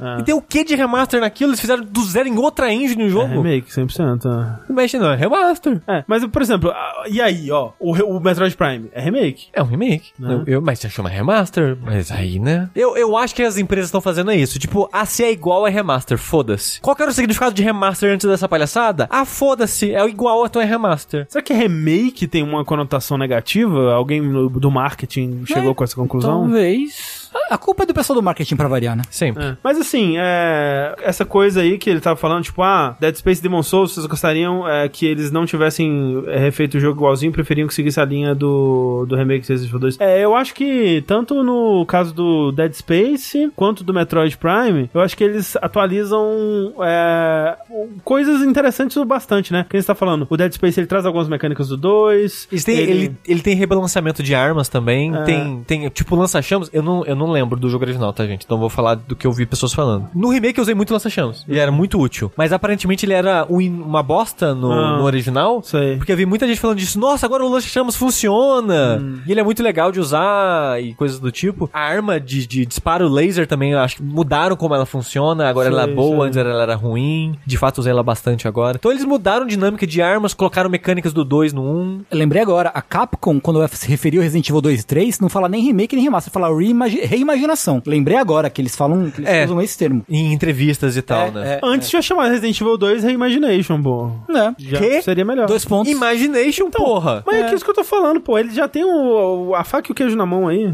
Eu fico puto. E o Last of Us que remake chama parte 1. Não acho muito bom, mas pelo menos quando você bate o olho você sabe qual versão que é. É verdade. É, é é- fica meio confuso, né? Porque às vezes eu tô querendo falar do parte 1, mas agora a parte 1 é só o remake, não o original. O original não é parte 1 também. Tem que falar The Last of Us original. É, então é estranho. Podia só chamar Resident é, The Last of Us Remake. Foda-se. Ah, mas o Hipogloss, o parte 1 é pra seguir a terminologia do segundo, que introduziu parte no título, mas até aí, pô, aí vai chamar Red Dead Redemption de Red Dead Redemption 1, vai colocar no título 1, só porque o 2 tem o 2? Não, aí é foda, né? Tipo, se aquele ali é a parte 2, o primeiro já tá implícito que é a parte 1, não precisa você colocar escrito. É, Red Dead Revolver é o, É, então, é o zero, né? é o zero, é o zero, é o zero, é o zero. É o Origins. Isso. Olha só, agora a gente tem duas perguntas aqui que elas tratam basicamente do mesmo tema. Eu vou ler elas aqui e a gente responde as duas de junto ou qualquer coisa do tipo. A primeira foi enviada por Anônimo. Anônimo diz: Boa noite, jogabilideiros. Tenho uma pergunta para o Vértice. Na visão de vocês, eu gostaria que descrevessem em uma frase o que seria esta nova geração de consoles, pois sinto que ela ainda não mostrou muito ao que veio e já iremos para quase três anos de lançamento. E aí nós temos uma outra pergunta aqui do Gabriel Sansigolo, nosso querido Sansigolo Um aí. abraço. Beijo. Que diz o seguinte: Olá, jogabilideiros. Aqui é quem escreve. Eu sou Sigolo e tenho uma pergunta. Os consoles da nova geração completam dois anos e quatro meses, e apesar disso, os grandes lançamentos estão recebendo versões para a geração anterior. Like a Dragon Steam, Atomic Heart, Resident Evil 4, Wulong, Street Fighter 6, Assassin's Creed Mirage, entre outros. No começo dessa geração, falavam de um medo após uma declaração do Phil Spencer sobre exclusivos de Xbox lançando para a geração atual e passada. Falavam de jogos sendo capados por causa da forçação de lançamentos para a geração anterior. Concordam com isso? Mudaram de opinião? E por último, acham que vale entrar na Next Gen hoje? Obrigado. Hoje sim, amanhã não. Fique amanhã não. Mentira. De modo geral, eu acho que não vale não. Assim, tudo depende de onde você tá vindo. Hum. Se você não teve um PS4, por exemplo, eu acho que vale a pena Aí ter um vale. PS5. Sim, sim, sim. Se você vai entrar agora, vai pro PS5. A gente tá falando de PS5, mas assim, talvez o Series É, não, é, S... a- é, o Series S é a melhor porta de entrada pra console. Sem dúvida. Ponto. Sá, você tem um PC meia boca que é mais pra trabalho, esse tipo de coisa, e você quer começar a jogar, Series S. Series S. O melhor custo-benefício disparado, não tem nem comparação. Não, sim.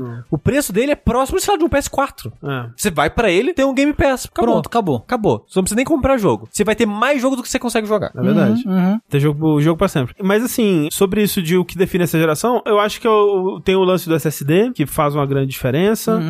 É... Pior que faz mesmo. Eu, eu tô tão mal acostumado que às vezes eu vou jogar no PC, que os jogos estão instalados no HD normal, porque o SSD tá Windows e outras coisas, né? Não quero ficar enchendo lá. Eu estranho. Não, é tipo, o load leva 30 segundos, que é o load normal de um console PS4, né? Eu já fico, porra, até que tá, tô três dias aqui, gente, pelo amor de Deus. Cadê meus load de 2 segundos? Pode crer, pode crer. Não, é uma, é uma diferença bem, bem grande mesmo. E assim, eu, eu não achava que fosse fazer tanta diferença, mas é, é que na verdade eu não tive PS4 Pro nem é, Xbox One X, né? Nossa, agora eu não lembro mais. Mas então meu primeiro contato com jogos 4K tá sendo nessa geração e assim, eu acho que é uma diferença boa também, viu? É. Eu achava que não seria tão, tão grande a diferença e é bastante. Sim. Mas se você pegar o Series S, ele não faz 4K. Então, se você tiver uma TV que não é 4K, tá no 1080 ainda, essa é melhor ainda pra você. Sim, verdade, verdade. Mas assim, se você tem oportunidade, eu acho que, vale entrar na geração no, no ponto que tá. Porque com três anos já tem jogo suficiente. Em teoria, vai ter ainda mais. É, focado, exclusivos, né, pra, Sim, sim. pra geração. É que assim, quando começou essa geração, acho que ninguém imaginava que a gente ia ter três anos aí de pandemia, né? E, de, de escassez de... escassez de, de material, aquela coisa toda, de micro, microcondutores, aquela coisa toda. Uhum. Quando a gente falava desse medo, né, de, de jogos serem lançados pra geração passada e meio que capar os, os jogos atuais, eu acho que isso era num contexto de que os consoles, desde o começo, eles ter- estariam disponíveis para as pessoas comprarem, né? O que não foi o caso, é, né? Mesmo fora do Brasil, que aqui o, preço é menos uma questão, assim. Então eu acho super compreensível porque que todos esses jogos ainda estão lançando para as duas gerações. Mas aos poucos tá parando. É, é bom lembrar que, apesar dessa lentidão, né, pra, pra acontecer essa transição pra uma nova geração completa, porque eu sinto que a gente tá ainda num, num período transitório. Transição, sim, sim. Apesar disso, é sempre bom lembrar que em toda geração acontece isso, assim, é de tipo, nossa, que começo meio lento, né? Meio que não tem jogos. O que que tá acontecendo? Será que nunca vai ter um jogo bom do, do PS3? Cadê o jogo do PS4? Não lançou ainda, Uhum, né? Pensar que, pô, sei lá, os jogos marcantes dos grandes estúdios aí que fizeram pra, pra PS4. É tudo, tipo, sei lá, 2015 pra frente. É, né? que já é mais de um ano, é quase dois anos. Ah, né, de É, é, mais de dois anos. É que né? o console saiu no final de 2013. É, é, ok. Talvez. Começo qua- de 2015. Quase dois Não, anos. 2013? Final de 2013, é. É, ele é final de 2013. O Play, Play 4? É. É. É? É, quase 10 anos esse ano. Quer dizer, ele vai fazer 10 anos Faz esse 10 ano. anos esse Ah, ano. eu achava que era 2014 por algum motivo. É, final de 2013, os dois. É. Mas, tipo, Bloodborne é começo de 2015. né? Mas eu acho que ele começa a engatar mais em 2016. Uncharted 4, 2016, sabe? É. Tipo, The Last of Us, né, sabe, no final. Quem mais tem? Persona 5, 2017, Ah, não, 2016. É, mas a a- normalmente demora mesmo. Tipo, o PS3, ele só começou a valer a pena, digamos assim, quantidade de jogos, 2009, 2010. 2009. O PS3 demorou. Ele demorou bastante. Demorou. E não teve pandemia, né? Então. É, só teve a soberba da Sony. Acho que o, o primeiro grande jogo de PS3 foi o quê? Metal Gear Solid 4? Acho que Se pá, sim. em 2008, né? É. Um ano depois. E ainda assim, era o único. E era o único. Que, tipo, sei lá, se for ver, né, eu lembro na época, eu fui comprar ele no final de 2009, o, o PS3. Se ia ver o pessoal discutindo, falava, ah, não tem jogo, só tem Metal Gear nessa porra. tem o quê? Tipo, ah, sei lá, tem Uncharted, mas não tinha saído dois na época. Tava tipo, ah, mas tem Uncharted, tem tipo... Tem Lair, Pô, eu ia falar exatamente É? Lair. Sempre penso em Lair quando eu penso Tem no Lair. começo do PS. Caralho, que jogo maldito PS3. do caralho. É, Demon Souls só 2009. É, tanto foi o primeiro jogo que eu comprei pro PS3 e já contei essa história que foi ele que me convenceu a ter o PS3. Mas, por uma minoria, né? Tanto que Demon Souls não estourou na época. Não, Não, é. sim. Mas, né? É, GTA 4 2008. Pois é, então, eu acho que a partir de... É que, é, bom, é, GTA 4 era bom, né? GTA 4 que tem, tem, tem, quem, tem quem gostasse de GTA 4. né? Mas também na época, foda de sim, falou GTA em 2008, tudo bem, mas na época, jogo multiplataforma, você pegava no 360, não no Play 3. Exato. Se você, se você tivesse os dois, tivesse que escolher, você ia comprar um 360 pra jogar jogo multiplataforma, porque no PS3 era uma desgraça sempre, né? É, a maioria rodava pior no, no PS3. Né? Enfim, ah, Enslaved tinha no PS3 também. Também, pô. pô, Platinei no PS3, Enslaved. Enfim, muito obrigado pela pergunta, todo mundo que mandou aí suas perguntinhas. Sempre mandem suas perguntinhas, seus temas pra gente discutir aqui, é lá no nosso usuário do Telegram, que é o arroba jogabilidade, ou no nosso e-mail, vértice arroba jogabilidade.br.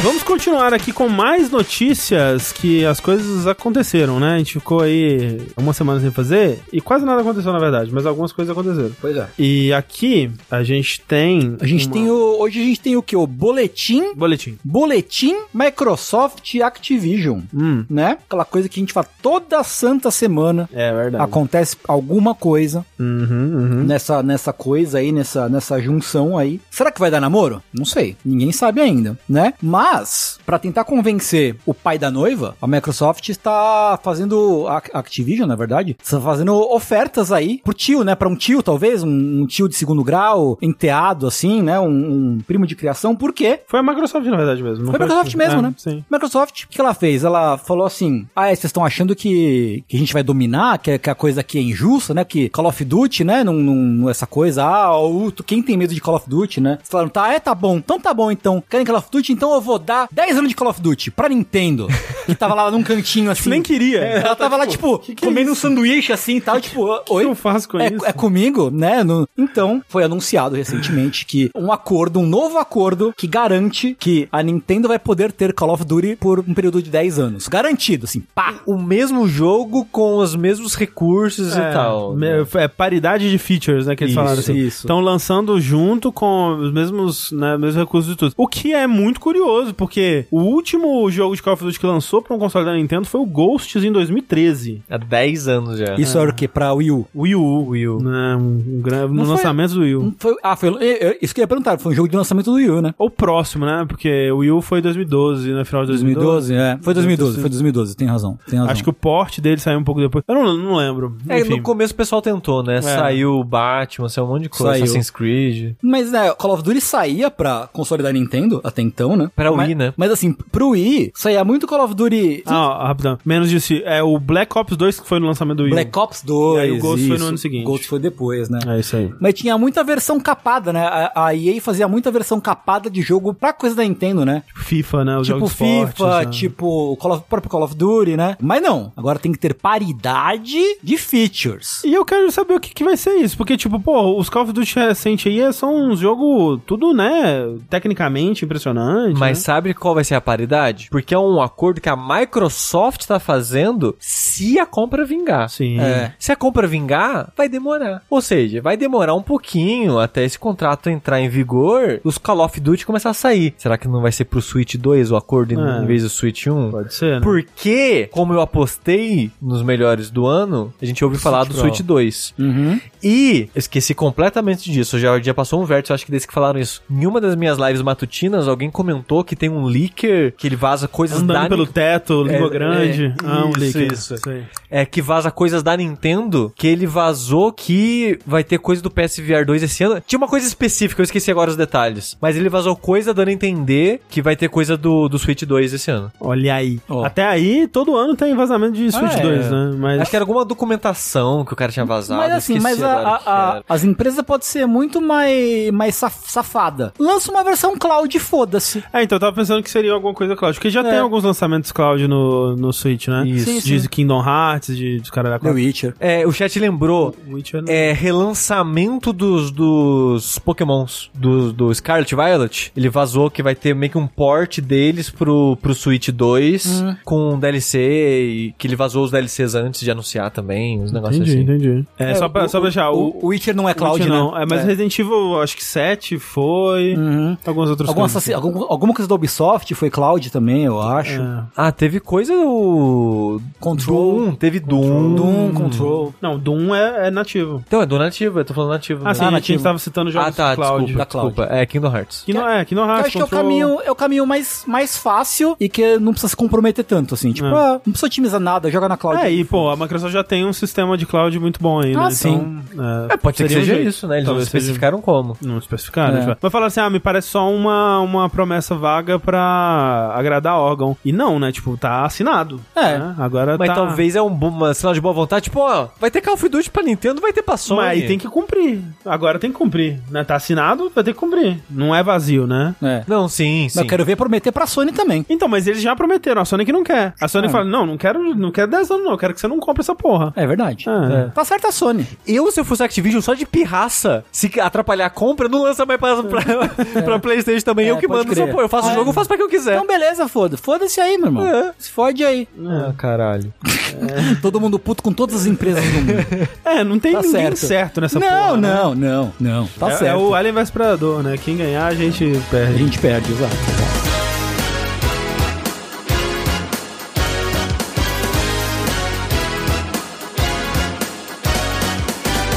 Quem tá no processo de derrota também é o desenvolvimento de Beyond Good and Evil 2, né? Esse jogo aí que eu não te culpo se você for jovem, mas se tiver, tiver nascido depois É da o no- primeira vez que ele foi citado. É o nosso próprio bebê do Hexa, né? Não, eles estavam falando que é, ele passou o Duke Nukem Forever agora em... Ah, passou? Em termos de jogo, tipo, jogo de, de grande destaque, assim, né? Que Uhum. tá num limbo de desenvolvimento aí e nunca sai mais. Contando do primeiro anúncio de 2008, né? É, então, que, pra quem não se lembra, é, Beyond Good and Evil 2 foi anunciado pela primeira vez com um teaser em 2008. Na E3, eu acho, né? Alguma coisa assim. Daí ele ficou quase 10 anos sem aparecer de novo. Em 2017 ele voltou a aparecer com um trailer em CG. Aí nessa época parecia que tava rolando algum desenvolvimento mesmo, parecia que ia acontecer alguma coisa. Em 2019 eles chegaram a fazer uma live mostrando umas artes antes da E3 e tudo mais. Teve um E3 que rolou um gameplay a portas fechadas também. Só que em 2019 ele não apareceu na E3 em si. E já nessa época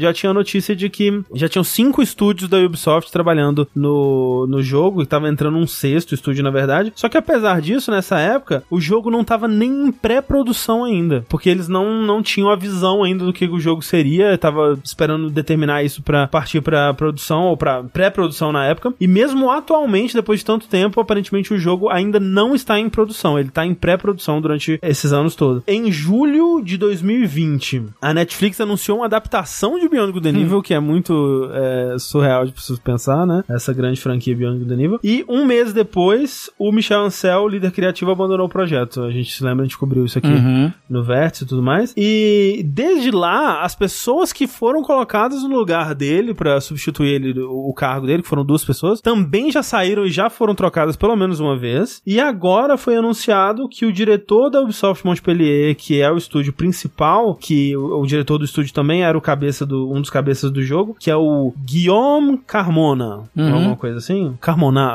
se o Rafa tivesse aqui, ele poderia me dizer. Uhum. Ele deixou o estúdio e aparentemente como consequência de uma investigação que tá rolando aí, envolvendo as autoridades do governo francês sobre a saúde dos empregados desse estúdio. Carai. É, porque é um estúdio que no ano passado teve um número recorde, assim, de pessoas pedindo licença de saúde por burnout e outras coisas assim, por conta da- das condições de, de, de trabalho e da, sei lá, da, dessa, da situação de desenvolvimento desse jogo. Então agora tem um órgão independente entrevistando os funcionários do estúdio pra saber, né, exatamente o que tá acontecendo lá dentro e tudo mais. E parece que nesse processo o diretor, né, esse Guillaume aí, ele foi abandonado, ele foi é, distanciado, ele foi afastado, foi Uhum, cortado do estúdio, o que me deixa preocupado com o que o que, que eles estão fazendo lá, né, esse tempo todo. Quer dizer, Sofrendo. Agora, é. é foda, né? Porque eu tava até comentando isso com o Lucas do Nautilus ontem, que assim, a gente assistiu, né? Terminou de assistir já o documentário do Psychonauts 2, né? Você assiste aquele documentário e você sai com a completa certeza de que jogos são impossíveis de serem feitos e todos que jogos que já foram lançados é um milagre, né? E o, caso do Psychonauts, ainda por cima do Psychonauts 2, é um jogo que passou por um desenvolvimento muito difícil, né? Muito complexo, cheio de contratempos, cheio de coisas inesperadas acontecendo, mas ele saiu e ele foi bom, né? Tipo, foi muito elogiado, concorreu a vários prêmios de jogo do ano, talvez o, o jogo mais bem sucedido da Double Fine até hoje. E você fica pensando nos jogos que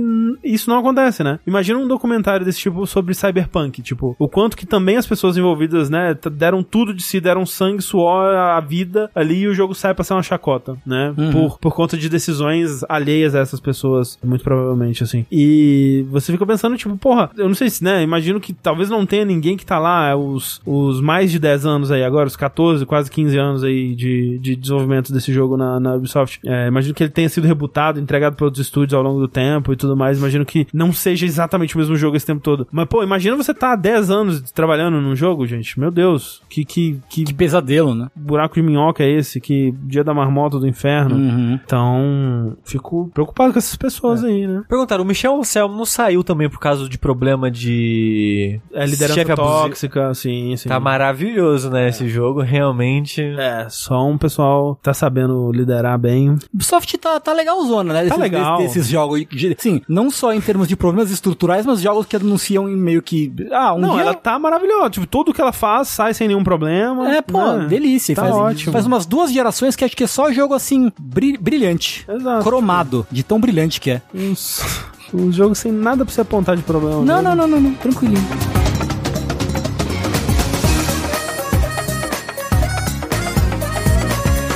Falando sobre situação de trabalho desgastante e abusiva e de ser brilhante, vamos falar da saída do Shinji Mikami, da Tango. Olha só. O Shinji Mikami, fundador da Tango Soft, Softworks, saiu. Tá pra sair da Tango, né? Foi anunciado que em breve ele vai se desligar da empresa, o que eu fico um pouco triste. Uhum. Eu não sei, é mais pela persona do Shinji Mikami do que por qualquer outra coisa. Sim, sim. Porque o último jogo que ele dirigiu foi o Evil Within 1, que foi o primeiro jogo. O 2 ele não dirigiu? Não. Não. Ah, O 2 é o diretor do Hi-Fi Rush. Ah. entendi, entendi. Porque o Evil Within 1 foi dirigido por ele, não foi muito bem recebido. Os DLCs, que teve dois DLCs do Evil Within 1, que eu não joguei, foram dirigidos pelo cara que veio a dirigir o 2. Eu esqueci o nome dele agora de cabeça, e depois ele foi fazer o Hi-Fi Rush, né? Ghost War Tokyo começou com a... E Kumi Nakamura. Ikumi Nakamura exatamente terminou com não sei quem dirigiu. E ele tá só meio que como produtor todo o resto das coisas e meio que... Aqui, como era, Presidente não era tem- só diretora de arte do. Era do diretora do jogo. Era diretora do jogo. É do ok. jogo. O jogo era a pitch dela. Sei. E eu já ouvi essa história há mais tempo já, que o Mikami ele era meio que um mentor. Ele era um grande mentor do, do- da, da galera, né? Que, tipo, da Ikumi Nakamura, desde a época da Capcom, ele já era meio que um... Uhum. Um cara que tava dando uns toques nela, assim. E eu sinto que talvez ele foi isso pro cara que foi diretor do Hi-Fi Rush e do Evil Within 2. Que é o John Johannes. John? Johannes. Ah, muito, é. muito, muito obrigado, idoso. E eu acho que esse era talvez o papel papel dele, além de ser, tipo, presidente da empresa, ser um, um- um produtor mentor da galera, assim, porque até na carta que a Bethesda, que é a dona da Tango, comentou que, tipo, ah, ele tá saindo e ele vai deixar. Putz, eu esqueci a- os termos, as palavras que eles usam agora, mas nesse papel, tipo, ah, um mentor da equipe vai embora, né? Tipo, um, um grande professor de todo mundo aqui. O é, paizão da turma. o pa- é, o paizão da galera. Só fazendo uma correção, Ghostwire Tokyo não foi dirigido pela Ikumi Nakamura, foi dirigido pelo Kenji Kimura, que é Tem- o mesmo cara que dirigiu God Eater Burst, que é um jogo que ninguém se lembra, Tekken 6, trabalhou em vários outros jogos, vários Tekkens ele trabalhou e assim por diante. Ela nunca foi diretor, É que- diretora do é- jogo? É que ela não estaria no- nos créditos atualmente porque ela saiu É, antes, né? É, mas do que eu lembro em entrevista. É, eu não me lembro de ter ouvido que ela era diretora do jogo, na, mesmo naquela época, mas É. talvez eu esteja lembrando errado. É porque eu já vou trazer isso agora, que vai ser importante, que é. Ela era diretora criativa, Ok, aparentemente. Ok, obrigado. Porque ela deu uma entrevista pro canal que eu es- sempre esqueço o nome. Canal que entrevista devs japonês. o Archipel. Archipel, é. Arquipel, isso. lá, tipo, Ou- lá. é. Que tá pra sair o documentário dele aí do Kenji Ena, hein? A informação, tô ansioso. Quero. É. Alô, Kenjiano, do além. Porque ele fez uma entrevista com ela ótima, assim, de uns 20, 30 minutos, que ela fala da carreira dela, fala do futuro da empresa que ela tá abrindo. E lá ela comenta que, e acho que foi a primeira vez que ela falou abertamente sobre isso, que ela saiu da Tango porque não tava fazendo bem pra saúde dela. Basicamente isso, que era um- uma situação de trabalho muito puxada, que ela tava tendo constantes problemas de saúde, e ela falou: Ok, eu gosto daqui, eu gosto das pessoas que estão aqui, mas não tá me fazendo bem. Sei, né? sei. E, e entre ter um trabalho que eu gosto das pessoas que eu trabalho junto e ter saúde, eu prefiro ter saúde. E tá certo. Quem, quem diria, né? Pois é. É, eu fico pensando assim, qual que era o problema, sabe? E A, a gente provavelmente nunca vai saber. Mas, de fato, talvez tenha sido difícil, talvez, pro Shinji Mikami se adaptar a ser essa, esse mentor criativo de barra diretor, ao mesmo tempo que ele também era, de certa forma, a cabeça do estúdio, né? Então, eu acho. E eu, eu tô fazendo todo esse preâmbulo porque eu tenho mais informações pra falar do, do Shinji Mikami, porque tem uma entrevista que ele fala algo do tipo de 2020 e tem uma outra entrevista do começo desse ano, antes dele anunciar que vai sair da Tango, que nessas duas entrevistas ele fala meio que informações parecidas. Então ele meio que parece que ele tá com uma, uma mentalidade próxima que é: eu tô perto de aposentar, mas antes de aposentar, eu quero fazer um Mais jogo, um um jogo, jogo, é. que é meu. Eu- Eu quero fazer mais um jogo e um jogo que vai ser a minha cara, que eu vou fazer o que eu quero. E não só isso, mas ele falou também, na entrevista de 2020, que ele quer criar um ambiente de trabalho saudável. Um dos objetivos que ele tem como esse tipo de. nesse nível que ele tá hoje em dia de criar estúdios, né? Que ele criar um. Ele quer criar um estúdio que seja um ambiente saudável de se trabalhar. E ele falou isso num tom que meio que ele queria que a Tango fosse isso, mas a Tango não é isso. Hum. A Tango ela já nasceu sendo comprada pela Bethesda. Sim, sim. An- antes da Tango ser uma empresa oficial, ela já foi comprada. Ela virou uma empresa com investimento já da Bethesda. Hum. Então talvez ele nunca conseguiu colocar esse plano dele em prática. de- de- porque ele fala na entrevista de eu quero criar um estúdio que seja um ambiente saudável de se trabalhar, no qual eu possa ensinar a nova geração. Eu passar a informação que eu tenho pra nova geração. Sim, sim. Ser esse papel de mentor. Ele foi esse mentor? Aparentemente foi pra algumas pessoas. Mas ele não conseguiu criar um ambiente de trabalho saudável. Sim. Então talvez a saída dele é por causa disso, pra ele. Porque pra ele dar uma entrevista, tipo, esse ano. Tipo, acho que foi janeiro, começo de fevereiro a entrevista. Falando esse tipo de coisa, dá a entender que ele tá saindo pra continuar no mercado de jogos, mas fora da tango. Porque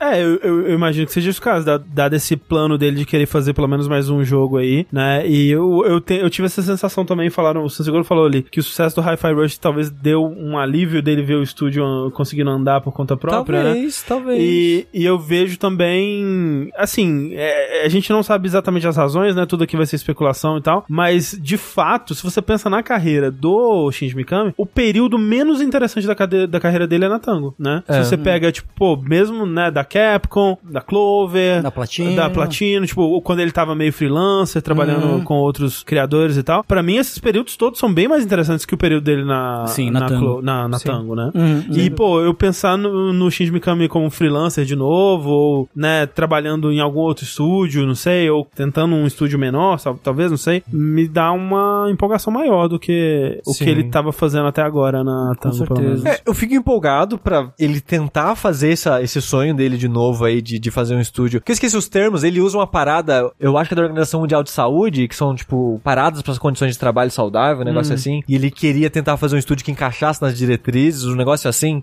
Pra ter esse conceito do estúdio saudável, do- dos trabalhadores não morrerem. Porque, tipo, todo o estúdio grande desse nível, assim, a gente ouve essas histórias, né, que é, é puxado pra caralho, é muito crunch, dorme debaixo da mesa, esse tipo de coisa. E era muito comum ver em estúdio japonês, né? Tem muita história da Capcom, né, do pessoal nessa condição de trabalho de, ah, eu não vou pra casa, eu passo a semana inteira aqui dormindo debaixo da mesa, comendo, sei lá, miojo e, né, programando e, né. Tipo, ele, ele nessa entrevista dele de 2020, ele até comenta, quando ele tá falando da era do Resident Evil 1, que um computador lá que eles usavam pra renderizar as coisas era meio capenga, não aguentava trabalhar muito, eles dividiram o turno das pessoas e quem trabalha horário normal e quem trabalha de madrugada. Deus. Tinha gente que acordava, tipo, entrava pra trabalhar, tipo, 9 horas da noite e saía 6 horas da manhã. Uhum. Tipo, tem muito emprego que tem esse turno pesado, tipo, fábrica, no horário pesado, no caso. Mas, tipo, a empresa de jogos, eu nunca tinha ouvido falar isso, do, do pessoal revezar. É. Metade da equipe fica de manhã, metade de madrugada, sabe? Então, tipo, fico ansioso, empolgado, pra ele, né, tentar fazer um novo estúdio, mesmo que menor, com esse tipo de visão, que é a visão da, Kumi Nakamura também. da Ikumi Nakamura também, o que Sim. acho interessante. Eles juntam de novo, fazem os Caralho, imagina. agora. Eu acho que é engraçado porque nas- na, na, divulgação do Ghostwire Tokyo, enquanto quando a Ikumi tava lá na Tango ainda, eles ficam meio que se cutucando um ou outro, assim, porque, tipo, ele tem essa coisa de ser eh, mentor e tal, e ela, tipo, falando, ah, eu queria fazer desse jeito, seria muito melhor, mas aí o Mikami falou que não podia, que era fazer do outro jeito. Inconveniente. É, ela toda, toda meio desbocada, assim e tal.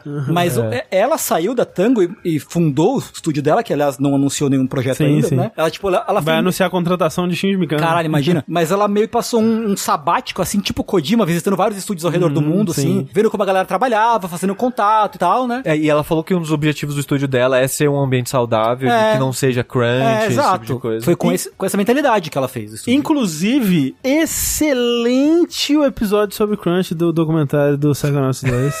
Muito foda que a que tem, né, toda essa coisa de tipo, ah, a gente aqui, a gente não incentiva o crunch, a gente fala, não pode crunch, mas se quiser pode. Inclusive, se você ficar aqui até mais tarde, a gente dá comida pra você. Olha que legal. Caralho. Não estamos incentivando. e aí uma das funcionárias fica puta e joga na cara de todo mundo na, na reunião, fala na cara do Team Shape mesmo, tipo, não chega a chamar de filho da puta, mas dá, dá a sensação que vai. E chora, e aí depois se demite. Caralho. Pude até ser quem que é então. É ela, André. Não, não era. Não. Ok. Mas é um bom, bom episódio. Então, tipo, quero ver qual que vai ser esse último jogo que ele tá na mente pra fazer aí há tanto tempo e não consegue. Quero ver se ele consegue colocar mais um, um estúdio no mundo com esse tipo de comportamento que ele quer. E ele até comentou na entrevista, tipo, é muito difícil convencer, porque é, grandes empresas só é convencida por performance, esse tipo de coisa. E sempre itera já no que existe. Então ele quer fazer um estúdio com uma estrutura que não é comum, as pessoas não querem investir nele. É. Por causa disso. Porque só quer investir né, numa estrutura que já tá habituada, que vai dar certo, né? Mas, mas boa sorte Shinji me come. Vê se me come. Que isso? E faz um, mais um Vanquish aí pra gente.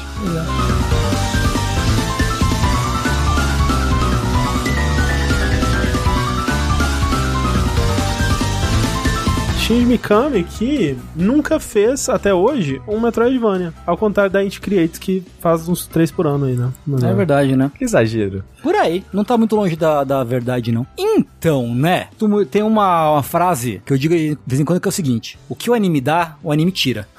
Eu acho que esse é um bom, bom jogo que traz esse assunto à tona, assim. Sushi, eu quero muito saber o que você achou desse jogo. Que no caso é o Green Guardians. É. Demon Purge. Demon Purge, que é o jogo novo da Indie Creates. Isso. Uma turminha da pesada, né? Que faz jogos bons, na minha opinião. Faz jogos bons, na minha opinião, também. Uhum. Eu acho que é todos eles, ou grande maioria deles, em 2D, pixel art. Sim. Pixel art do, do Green Guardians, maravilhosa. É bem legal. É aquela parada de meio HD 2D, quase até, porque tem uma parada de reflexo, iluminação e algumas coisas mais modernosas. Sim, sim. Junto com pixel art bem detalhadinha, animação ótima. É, esses, até eu gosto muito da série da série do Gunvolt deles também. Uhum. Os spin-offs são legais. Aquele Curse of the Moon, fantástico. Os dois são muito bons. É, eu prefiro um ao dois, mas os dois são muito bons, São muito de bons. fato. Acho que eles pegam ali a- aquela coisa do espírito clássico de Castlevania, né? Que é do 1, do 1 ao 4 ali. É. Do 1 ao 4, também o, o, o do Richter lá, que eu esqueci o nome agora. O, o Round of Blood. Round of Blood, porra, bons jogos. né? Então, quando você vê, pô, vai sair um novo Metroidvania, um novo buscação da Inti Creates. Uma coisa mais. um projeto um pouquinho maior, né? Porque os, os Curse of the Moon, eles são meio. Meio 8 bits. Meio 8 bits, eles Não são é mais- bem, mas é meio como se fosse. É, sim, mas apesar disso, eles são muito cheios de conteúdo, são jogos bem- complexos e tal. Então você vê, ah, tem um joguinho com valor de produção um pouco maior, pô, maneiro, sabe? É um jogo também. Ele pega uma coisa que é não exatamente a era ah, Metroidvania, nem exatamente a era clássica, ele Pera. faz um meio que um Ah, meio termo. Entendi. Isso. Eu diria, pra comparações pra velhos que nem a gente, ele tem uma estrutura que me lembra um pouco algo como Mega Man ou Demon's Crest. Hum. Que são fases fixas, fase fase, um jogo de plataforma você joga é uma fase, Uhum. mas você tem incentivos pra revisitar, encontrar coisas escondidas, caminhos secretos e tal. Uhum. E o jogo ele mostra aí, conta a história dessas duas irmãs, Shinobu. Eu não fui investigar a fundo, mas parece que são personagens do universo expandido de Galgan. Uau. Assim, assim Tengu, Uau. esse jogo é Galgan. Ele é a Galgan. Ele é, pra quem não conhece Galgan, fica Uau. sem saber mesmo, tá bom? Fica sem Uau. Você você tá bem assim. Peraí, não, eu preciso explicar. Eu preciso tentar explicar. Tá bom, Então vai lá, Olha só, Galgun é um rail shooter, né? Um jogo tipo House of the Dead, Time Crisis e tal, que você vai andando em é, num, num, num caminho pré-determinado, e aí você vai dando tirinhos na- nas- nos inimigos que aparecem, né? Só que em Galgun, você atira uma arma de Corações? É É feromônio, talvez, eu acho. hormônios, corações, é. feromônios, alguma coisa assim, É. que você vai deixando as pessoas com tesão? É porque o plot é assim. É isso? De repente, todo mundo tá apaixonado por você. Falei, caralho. Influência de demônios. Por influência de demônios. E aí você é o cara que tem que dar, dar tiros na- nas pessoas pra elas ficarem atordoadas e te deixarem em Ah, é pro... ah, então você tá tirando pra elas não ficarem mais apaixonadas por Isso, você. isso, isso. Entendi. Ok. Mas é o que acontece. Tem um protagonista sem rosto, não identificado, porque é em primeira pessoa, o Galgan, primeiro Galgan. Uhum. Mas tem duas irmãs que são como se fosse as protagonistas da história. Elas são as protagonistas de fato jogáveis desse jogo. Uau. Que são duas irmãs caçadoras de demônios. Uhum. A demônia que toca o terror pra acontecer o, o primeiro Galgan, que tem dois, né? Tem pra acontecer o primeiro Galgan, ela tá tocando terror aqui também. Ela fusiona a escola com meio que um castelo do Drácula. Entendi. Aí a escola vira meio que um castelo do Drácula, um castelo de demônio que é bem uma estrutura de castelo do Drácula. Sim. Aí tem até uns efeitos maneiros que cada fase é como se fosse um pedaço da escola transformada num, num castelo do demônio. Aí você tem um mega tiro que quando você dá o tiro, ele racha a realidade e mostra a escola de fato onde você tá. então você tá tipo, sei lá, na, na, na fase da caverna com, com água. Aí você dá esse tirão, quando rasga a realidade, você tá na piscina. Entendo. Então ele tem essas brincadeiras aí da, da dinâmica da escola que eu acho interessante. E assim, tem muito mais coisa de Galgan aí que não sei, se- não vou, vou falar de spoiler aqui não. Fale de spoiler, não. Mas tem muita coisa de Galgan antes de jogo. E, né, como a gente são essas duas irmãs. Uma tem vários amuletos shintoístas, né? De, exo- de exorcismo e até aquela coisa de fazer bonequinho de papel e tal, dobraduras e não sei o que. Uma coisa bem, bem propícia pra temática. E a outra tem uma submetralhadora. É bem propício também pra caçar demônios. Ah, uma submetralhadora. Foda-se. É isso, foda-se. Ela é uma É. adolescente com uma submetralhadora. É. Por que não? A, a dinâmica delas, é para quem jogou os Curse of the Moon, que a gente comentou agora há pouco, que tem são jogos de plataforma 2D bem nessa pegada antiga, bem uma pegada Castlevania 3, mais especificamente. Uhum. Você tem três ou quatro personagens, dependendo de qual você tá jogando, e você vai ciclando entre eles, e cada personagem joga diferente, tem sua própria barra de vida, consegue acessar partes diferentes da fase, coisa do tipo. Esse jogo segue a mesma pegada, mas você só tem essas duas personagens, e cada uma tem um foco diferente, né? Então a, a Maia, ela tem essa- esses papéis que ela faz uns origami mágico, que ela usa esses papéis pra construir coisas. Então o ataque normal dela, meio que ela faz uma espada, ela corta com esses papéis mágicos dela, Corte de papel sofrido. Exato. E ela é meio que o DPS do jogo. Então ela tem menos vida, ela tem um alcance menor, mas ela dá dano pra Dá caralho. muito mais dano. Muito mais. A irmã dela tem mais vida, ela tem um alcance maior porque é uma metralhadora, tem limite de munição. No caso, só no pente, né? Você pode recarregar infinitamente, mas você perde tempo, né? Ela fica paradinha, então você pode tomar porrada enquanto isso. Então ele tem esse balanceamento, né? E o jogo lá Castlevania, ele tem as sub-weapons, né? Que você vai liberando enquanto você joga. E as sub-weapons da irmã da metralhadora são bem coisas militares, né? É granada, é mina explosiva, é lança-foguetes. E ela tem um foco mais em ferramentas ofensivas, enquanto a irmã que tem um ataque básico muito forte, as ferramentas dela são mais de suporte. Então, tipo, fazer uma plataforma pra acessar lugar diferente. É, um bichinho, um pinguinzinho que congela inimigo. né? Exato, uma paradinha que destrói os espinhos da fase pra você andar nos espinhos normalmente. Então, uma ela naturalmente mais DPS, mas tem suporte nas ferramentas e uma ela é mais suporte, mas vira ofensiva com as ferramentas. Interessante. Tem, tem essa dinâmica entre as duas irmãs. Mas peraí, Tengu não gostou do jogo, ou gostou? Fazia tempo que eu não me sentia tão irritado com um jogo assim. Irritado. Sei, Sabe, não, não é nem que o jogo é ruim, mas é que ele me deixa profundamente irritado. entendo. Mas assim, como a gente falou, ele é a estrutura dele é essa, tipo, fase, fase, fase. Quando você termina uma fase, você literalmente percorre um corredor, meio que nem as os corredorzinhos de loading Sim. do of the Night, né? Do O CD. CD, Aham, CD. CD. Você sai de uma fase e vai pra outra por esse corredorzinho e no meio tem uma coluna que você pode se teleportar pra fases anteriores, pro começo das fases anteriores. Não faça isso de imediato, porque o Tengu vai falar agora. Que a primeira coisa que me irrita, sim, hum, digamos que você passou a segunda fase, André. Certo, passa, acabei de passar. Passou. Yes. Tá indo da segunda pra terceira. Tô indo. Aí você fala, porra, peguei um poder novo. Vou voltar na primeira. Lembro que eu poderia usar esse poder novo no lugar Aí da você primeira. volta. Voltei. Sabe o que você precisa fazer? Hum. Passar a segunda fase inteira de novo. Nossa. Só se você não iniciar a, A terceira, terceira. fase. Porque como é que funciona? Caralho. As fases, é, as portas, os caminhos das fases entre si, você pode ficar indo e voltando à vontade. É como se fosse uma coisa só conectada. É, né? como se fosse um- uma fase, como se fosse uma, uma área de, de um Metroidvania. Às vezes a porta fecha, às vezes, mas a maioria das vezes você pode ir e voltar à vontade. Então quando você tá nesse, corre nesse corredor que conecta a primeira à segunda fase, ou a segunda à terceira, por exemplo, você pode ir pra terceira fase e começar ela, e a porta que você começou a terceira fase, você pode entrar nela de novo e voltar pra segunda. Então, se você for jogar esse jogo antes de revisitar fases antigas, Abre a próxima. abre a próxima, aí você entra na porta de novo que e aí ideia. vai pra fase anterior. Mas que ideia imbecil. É imbecil. Meu, meu Jesus É. Cristo. Poderia liberar sem ter que fazer isso. É, puta merda, Não cara. precisa disso pra liberar a fase. Não, Mas não. pelo menos dá pra fazer isso. Sim, dá. Então faça. Faça. E me fica outro alerta: não revisita nenhuma fase até jogar todas pelo menos uma vez. Vai fazer sentido. É, Acredita eu, em mim. Eu cometi o erro de tentar visitar fases anteriores mais de uma vez e não super não valeu a pena. Você cometeu o erro de fazer o que o jogo tava te oferecendo ali Bem, né, entre uma fase e outra. Então, a parada é: você vê uma porta que pede pra você ter o upgrade do pinguizinho. Uhum. Você vai voltar lá, vai usar pinguim, vai ter coisa? Vai. Mas vai ser uma coisa merda. É, vai ser uma coisa pequena, vai ser, às vezes, resgatar uma menininha que tem um coletável que você resgata as alunas que estão presas nesse universo. E é isso que tinha lá. Aí você fala, porra, não ganhei nem, sei lá, mais, mais vida? Que porra é essa? Sim. Então, já jogando, eu revisitei, eu fiz isso também, porque eu sou desse. Aham, aham. Eu, eu terminei a segunda fase, voltei pra primeira. Terminei a terceira, voltei pra segunda. Eu fiz isso algumas vezes, eu pensei, eu vou esperar acumular mais, porque não tá tendo muita Eu, eu coisa. cheguei na mesma conclusão.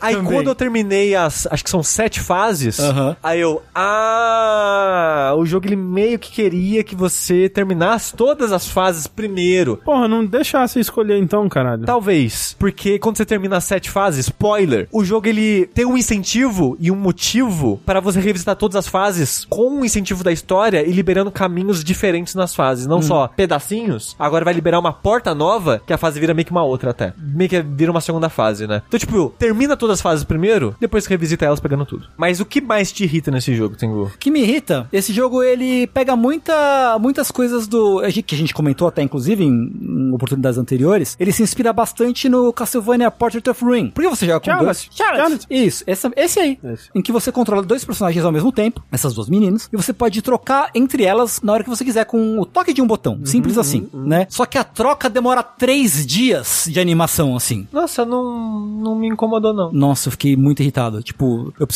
né? E só quando você tá no chão, assim, pisando no chão, né? É, por Aí você, tipo, mecânicos. você troca, faz sentido, isso. Beleza, você troca, mas pra mim demora tanto pra trocar entre uma coisa e outra. É, assim, não é instantâneo. De fato, tem uma animação e, e elas falam igual o Castlevania. Sim, sim. Então, tipo, leva uns 3 segundinhos ali pra dar a troca. Mas pera, 3 segundos mesmo? Porque 3 segundos é muito tempo mesmo. eu não né? sei quanto tempo eu dá. acho, eu acho que é tipo uns 3 segundos mesmo. Cara, que eu vou reparar na, no gameplay que, que tá passando, porque eu não É. tinha reparado, não. E. É, assim, não me incomodou porque eu não mudo muito. Ah, sei. Eu meio que jogo só com a irmã da espada e Sim. foda-se. É, eu jogo basicamente com a irmã da espada e se precisar eu troco pra dar a metralhadora, caso eu precise de, de mais segurança em alguma coisa, assim, tal, aí eu Sim. troco pra dar a metralhadora. E essa é talvez uma das minhas críticas ao jogo. Assim, eu já queria dizer, eu gostei do jogo, Uhum. apesar de alguns pesares. Uhum. E um desses pesares é, eu queria que elas fossem mais únicas Uhum. e tivessem mais incentivo pra usar as duas. Hum. O que é muito louco. Eu não, eu não sei se a equipe é a mesma que fez o Curse of the Moon. Porque o Curse of the Moon, ele é cheio disso. Ele faz super bem, super super bem. E nesse jogo, meio que, tipo, é bizarro, porque a Maia, que é a menor, a irmã menor, se você segurar pra baixo, ela ocupa menos espaço na tela. Então ela consegue esquivar de alguns ataques agachando, que a Shinobu não consegue. Uhum. Então já tem uma vantagem. Enquanto ela tá agachada, ela consegue andar meio rastejandinha também. Então tem frestinhas que só a Maia acessa. A Shinobu não tem nenhuma habilidade única dela. Ela não tem, sei lá, o pulo Sim. duplo, ela não, ela não tem uma vantagem. É uma vanta... Tudo dela é metralhadora, eu acho, né?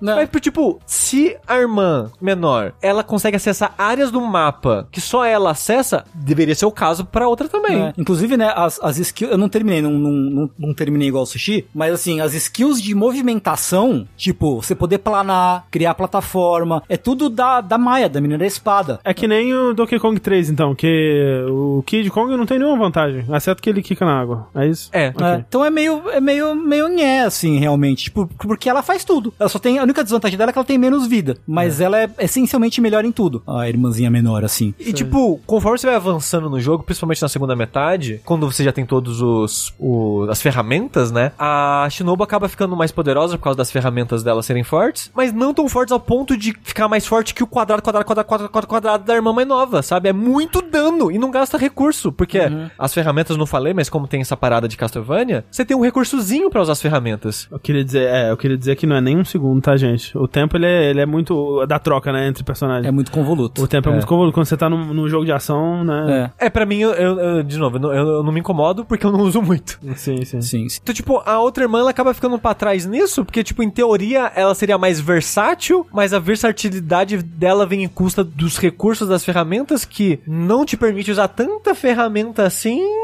Aí fica meio triste. Reexplorando as fases, você consegue coisas que aumentam o seu limite de, dos pontinhos. Aumenta. Mas ainda assim fica aquilo de, putz, pra acessar aquela área, eu preciso de fazer um monte de garcinha de papel. Aham. E eu vou gastar, tipo, uns 20, 30 pontos pra atravessar isso aqui. Eu não posso ficar gastando esses pontos na fase, sabe? É. E, os- e é compartilhado, né, entre os dois personagens. os- os Exato. pontos. E sabe o que, que eu acho? Eu, eu teria que voltar pro. Eu tô, pensando, eu, tô, eu tô pensando ainda na troca de personagem. Aham. Eu teria que voltar pro Portrait of Wayne pra ver como é que é feito. Mas eu acho que talvez o que incomoda é que enquanto elas estão trocando, você não se mexe, né? Exato. Fica parado, para. sim. Tipo, se rolasse essa animação, mas você pudesse estar andando durante ela É por- ainda, talvez fosse mais suave, talvez. Eu É, não sei. é porque você só pode trocar no chão, porque tem coisas que se você trocasse no ar ficaria roubado. Porque uma, É. a, a Shinobu, ela consegue eventualmente um gancho. Hum, sei. Que o jogo não tem pulo duplo, propriamente dito. Ele tem coisas que tentam simular alcance de um pulo duplo, mas não tem um pulo duplo. Então, se você pudesse trocar no ar, daria pra fazer umas paradas muito roubadas, que eu acho que dificultaria muito o level design deles. Que eu acho que, apesar dos pesares das trocas e falta de usos bons das, dos irmãs, no geral é um level design que me agrada. Por exemplo, a irmã da metralhadora, a maioria dos projéteis desse jogo você consegue destruir com ataque. É muito mais fácil você destruir com uma metralhadora do que acertar o timing de um corte de uma espada. E a mesma coisa tem inimigos com um padrão meio Medusa Red, assim, que vem, né, zigue-zagueando no ar na sua direção. É muito mais fácil você fazer uma saraivada de tiro e acertar eventualmente Sim. do que ficar tentando calcular o ataque da espadada. Então tem vantagens de usar a irmã do tiro, principalmente com esses inimigos que tem morre com um ataque só, com um tirinho só. Inimigos tem uns magos que ficam fazendo vários projetos de tiro em você, mente metralhadora, a metralhadora destrói os projetos, acerta o mago, a irmã da espadinha se fudeu neles. Então tem vantagens é, de usar uma ou outra em, em algumas situações assim pra lidar melhor com os inimigos, que é uma dança que já tinha também no Curse of the Moon, apesar de lá faz melhor, mas aqui tem também. De ah, esse inimigo, vou com aquela irmã. Aquele inimigo, vou com a outra irmã. Esse inimigo, esse power-up é bom pra ele. Essa dinâmica desse vai e vem, que o level design é quase um puzzle de qual ferramenta você usa e qual, qual irmã é melhor pra lidar com a sua situação, eu acho divertido esse tipo de level design.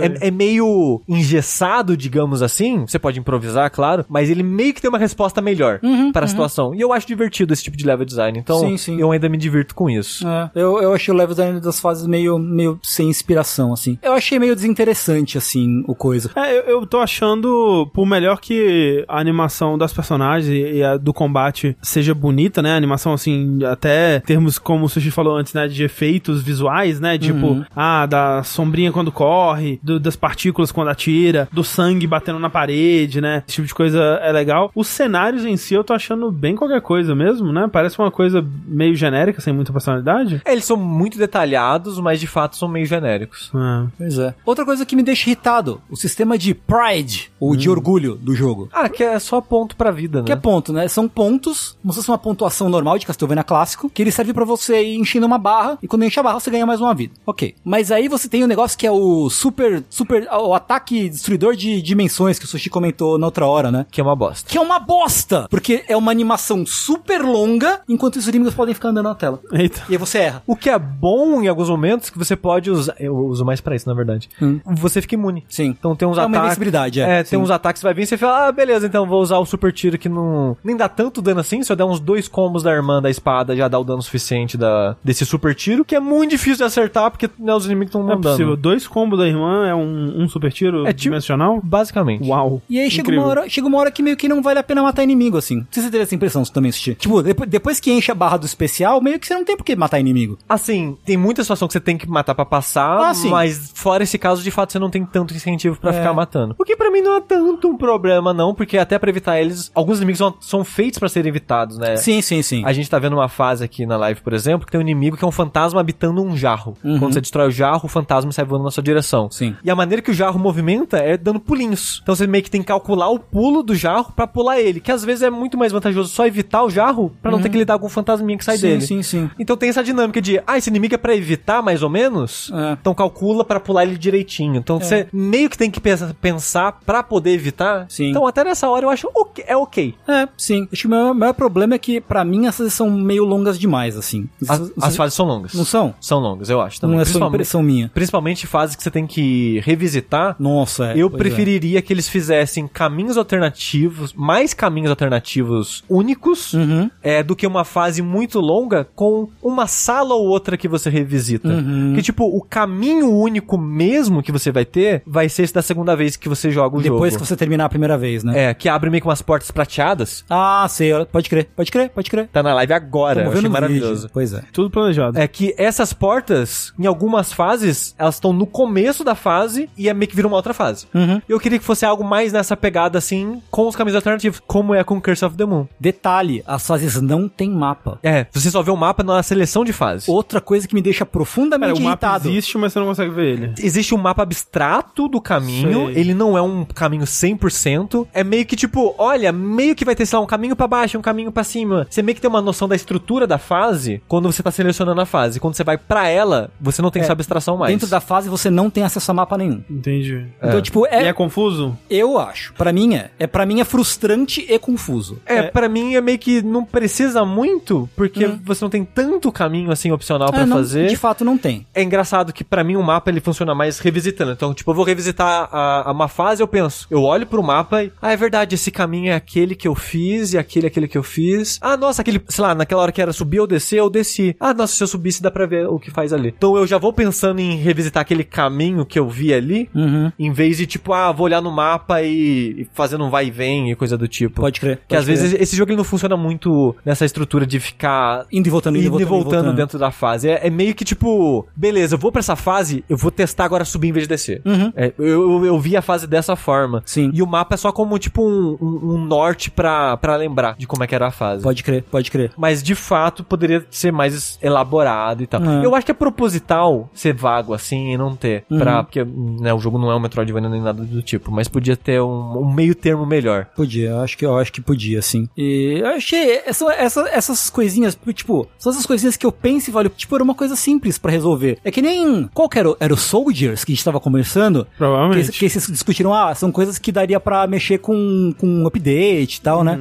E eu acho que os meus problemas com o, com o Green Guardians são coisas que dariam pra resolver com, com updatezinhos. Um mapinha aqui, ou de repente deixar o- os controles mais responsivos, porque eu acho que eles são meio. não respondem tão bem. São detalhes que eu acho que me irritam num jogo desse tipo. Tipo, ah, a partir do momento que você tá no corredor entre fases, já habilita a próxima fase, por exemplo. Tipo, você não precisar sentar na bonfire pra poder usar a bonfire, sabe? Só ligar ela já tá, já tá bom, que é uma coisa que fizeram depois do Dark Souls 1. São coisinhas. Eu acho que o jogo ele tem, ele tem seu charme, mas tem essas coisinhas que me deixam tão irritado. Estou irritado. Eu. É engraçado que os meus problemas com ele, eu, eu entendo as críticas do Tengu, eu não discordo delas, mas não me incomoda tanto assim. Uhum. Os meus incômodos são mais coisas que não tem como corrigir. Que é a dinâmica das personagens não serem tão únicas. Sim, sim. E o level design, que tipo, eu acho legal a situação com os inimigos que eu tava comentando de ser esse puzzle, de como lidar com as plataformas, como lidar com os inimigos, esse tipo de coisa. Uhum. De ver o que eu uso e qual personagem eu uso nessa parte. mas eu queria que a exploração fosse mais interessante, eu queria que revisitar fosse mais interessante. É quando eu vi que o jogo não era um Metroidvania, eu Ah, pensei, tipo, porra, no, por no quê? vídeo agora. Tá vendo que ele passou um negócio brilhando e. e- Aham. Ah, voltou. Sim, sim. Aquilo ali é um bagulho de encher vida só. Ok. É, é só uma. É um, é um one-up. É um one-up. Sei. Um one up. tipo, é um trabalho do caralho pra você, vai, não, caralho, eu vou, agora eu vou, agora eu vou. E o jogo não é muito difícil, gente. O jogo, Não, ele... não é. Não ele, é, não. Tipo, eu zerei ele com, sei lá, 30 vidas sobrando. É. E tipo, você vai lá, volta na fase, cara, eu finalmente consegui um power-up. Eu lembro que nessa fase tinha. Você precisa do power-up do pinguinzinho pra quebrar essa, essa porta. É uma menininha que você salva. E tipo, você não sente muito progressão. É, tanto que essas meninas que você salva, você nem sabe o que que faz É. até a segunda metade do jogo. Que da segunda metade do jogo tem um hub, que aí você tem NPC pra conversar, você dá upgrade nas suas ferramentas, você conversa com essas meninas que você libera, você ganha uns bônus pra liberar elas. Tem muito mais coisa na segunda metade. Tipo, o jogo, eu acho que ele podia ter feito uma parada meio, fica o spoiler aí, The Messenger.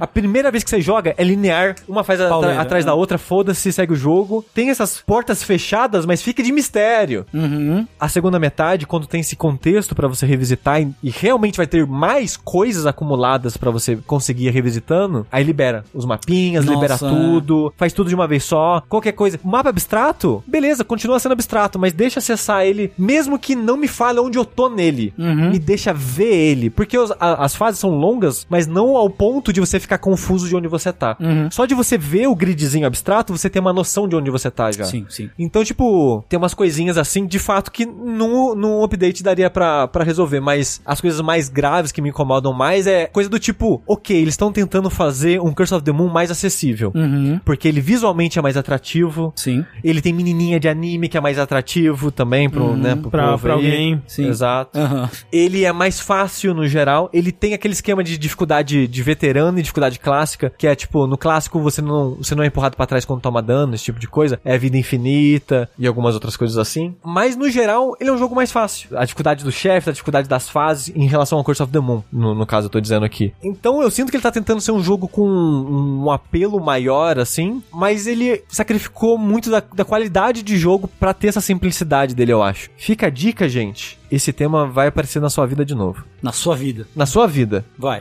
Tá é, sem contexto nenhum, tá? Não, não Absolutamente posso dar não. contexto nenhum. Ok. Mas é isso, é tipo, é um jogo que eu gostei, eu me diverti, quero fazer os outros finais, que o jogo deixa entendido que tem uma, pelo menos acho que mais dois finais, eu fiz o final mais básico de todos. Mas eu fico com esses, putz, saudade do Curse of the Moon. Hum. O meu sentimento enquanto eu jogo esse jogo é, putz, saudade do Curse of the Moon. É, eu, eu acho que a Kent sacrificou justamente essa, essa qualidade inerente, entre aspas, do, do- dos jogos deles, assim, e o Green Guardian está um pouco abaixo, de modo geral, da média de qualidade dos jogos da, da Ent, eu acho. Eu acho que... Você jogou Blaster Master, Tengu? Não, não joguei. Blaster Master Zero, que é o remake do Ba- Blaster Master, que é um jogo de Nintendinho, Sim, é muito bom. sei. Ele é um remake do, do esquema que a gente tava falando de ser meio que um remaster, mas. que ele é um update visual, mas transforma num Metroidvania um jogo que não era um Metroidvania. Aham, aham. M- Mais ou menos isso. Aham. Todo jogo deveria ser um Metroidvania. Também acho. É, aí o 2 e o 3 eles criaram do zero com a nova lore que eles colocaram no zero. Aham. O 2 e o 3 mais ainda, eu sinto que eles tentaram abranger pra um público maior de gosto. Uhum. Tipo, nossa, o primeiro era muito um jogo de Nintendinho, né? Vamos deixar, deixar um jogo de ação mais moderno, digamos assim. Eu prefiro o 1, aí o 2 em segundo lugar e o 3 em terceiro lugar. Entendi. Porque eu sinto que eles vão indo por uns caminhos, assim. A impressão que eu tenho é que eles estão fazendo concessões aos designs deles, Uhum. ao tipo de design, aham, aham. pra tentar fazer um jogo mais. pra um apelo maior. Uhum. Que acaba perdendo o que eu gosto no jogo dele, que é, é um tipo de jogo que você não vê em outro lugar. Sim. Que é, é um, é um jogo plataforma, side-scrolling, que não é um indie, mas também não é AAA, mas tem mais investimento que um indie cos- costuma ter, e de um pessoal que trabalha nisso há Muito tempo. décadas aí, sabe? Sim, sim, sim. Hum, Sei lá, 20 anos fazendo esse tipo de jogo. Então ele tem essa pegada de um jogo side-scrolling clássico com investimento. É, com polimento e sensibilidade atual, contemporânea, né? Exato. Aí quando eles começam a fazer essas concessões pra designs mais modernos, não que eu acho que não deva ter, mas eu sinto que eles sacrificam um pouco dessa personalidade do- e da qualidade que eles têm nos outros jogos. Uhum, Tanto concordo. que, pra quem acompanha o Vértice aí, aí rigorosamente, eu falei do Blaster Master 1 e 2, mas eu não falei do 3 no Vértice. Porque o 3 eu achei legal, mas foi meio. Foi um...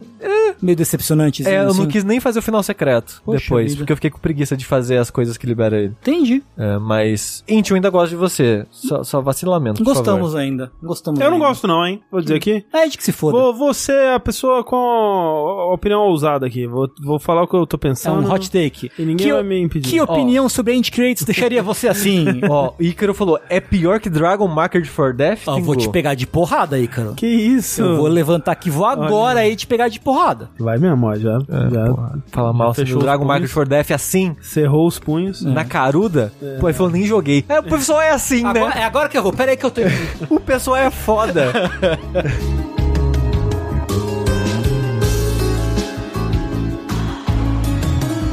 É isso, então. Esse foi o nosso segundo joguinho de, de hoje aqui, né? Antes da gente encerrar o vértice, Tem um finalmente. temos finalmente aqui. Ó, o Tengu, eu quero dizer, vou fazer a crítica aqui ao Tengu. hein? Faz a crítica a mim. O Tengu não me fala qual que é o finalmente dele, não põe na pauta também. Eu pus sim. Ah, mas tem que pôr mais antes, porque depois eu pego a cópia da pauta que não atualiza.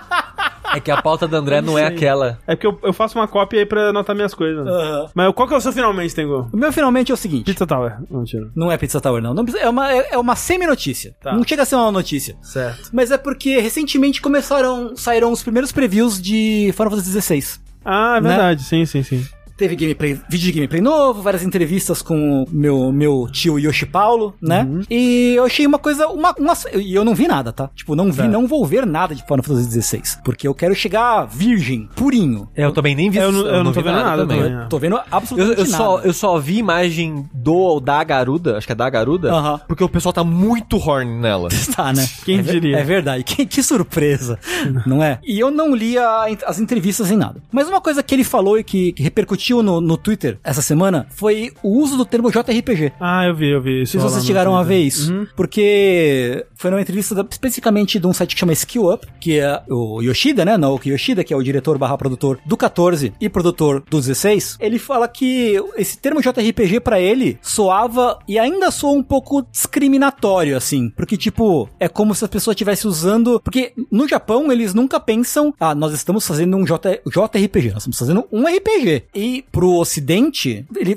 perguntou pra alguém, acha o que é isso de JRPG, né? Aí falaram, ah, Final Fantasy VII é um JRPG clássico. E ele ficou incomodado, porque, pô, a gente não tá tentando fazer um bagulho pra se diferenciar do resto. Então, sei lá, ficou meio. Parece que as pessoas estão colocando a gente numa caixinha que, que é limitante. É, é mais do que um simples rótulo, é um bagulho limitante. E é limitante mesmo. Mesmo quando você fala JRPG discutindo sobre jogos enquanto gênero ou subgênero de RPG, ele é limitante. Porque lá é um RPG de anime, um RPG que vai ser necessariamente com a temática X, ou vai ser necessariamente por turno, ou vai ser necessariamente com essas coisas aqui. E é meio que, tipo, em alguns casos é um termo, como é que se diz? Ele é um termo Pejorativo? pejorativo e com uma conota- conotação ruim, assim. É. Então, é Eu tipo, nunca, eu nunca. É, é aquela coisa, essa é uma, uma discussão recente pra mim, assim. Eu Uhum. não, não pensei o suficiente nela, estou 100% aberto a ter a minha, minha mente mudada. Mas Uhum. eu nunca pensei em JRPG como algo pejorativo. então, eu não acho que eu gosto. Uhum. Então, quando você fala, tá saindo um JRPG novo, eu falo, bora! Uhum, uhum. E a, a parada do limitante, eu preciso ver o vídeo para ver mais Uhum, uhum. sobre isso, ou discutir mais sobre isso com outras pessoas. Porque eu, eu diria que é limitante se o estúdio tivesse pensando, vamos fazer um JRPG. O Sim. que é um JRPG? Ok, a gente tem que entrar nessa caixinha aqui. Sim, sim. Como não é o caso, ele até fala, tipo, mas a gente não faz isso de propósito, a gente só faz o que a gente quer fazer, sabe? Uhum. Aí eu acho que não, acaba não sendo limitante do ponto de vista de criação. Sim. É, acaba sendo limitante no balaio que colocam as coisas, né? Uhum, Mas eu acho que acaba sendo meio pejorativo, entre aspas, dessa parada, tipo, ah, o Japão é exótico, né? Ai, Ah, sim. ai, não, vem- é vem- esse, vem esse Japão, aspecto. né? mas isso, isso eu acho que vem é, pra tudo, até o, o que você não rotula como algo que vem do Japão, só de vir, É.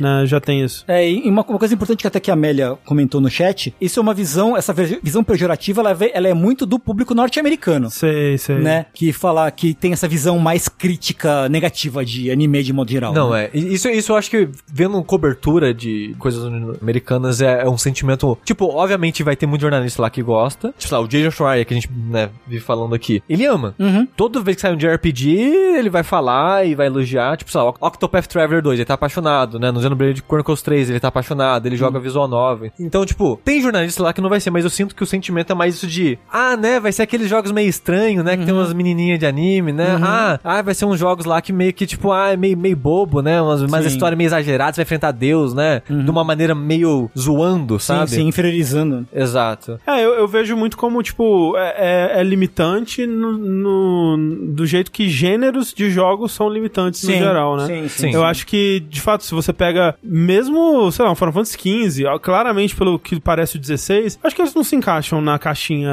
JRPG Eu também aqui não, acho como que a não. gente vê elas. né? Tipo, elas talvez tenham um elemento ou outro ali que a gente possa é, traçar aos, aos que, o que a gente considera um JRPG clássico, mas eu diria isso da maioria dos jogos modernos, assim, tipo, Uhum. é muito difícil você traçar, colocar eles numa caixinha de um gênero só, É. e, e eles acabam, né, é, se desdobrando em, em muitos outros gêneros e tocando muitos outros gêneros, assim. É. É algo mais difícil de se fazer hoje em dia, né? É, que nem se fez a discussão, começou essa discussão, Souls é JRPG? Eu nem acho que Souls RPG, ponto. Então, eu acho que é. E eu acho que o lance. Eu, eu, eu teria que ver uma, uma história mais completa pra ter certeza disso. Sim. Mas eu vejo que o termo JRPG ele surge quando você tem jogos tipo Final Fantasy ou, ou mesmo Dragon Quest, assim, né?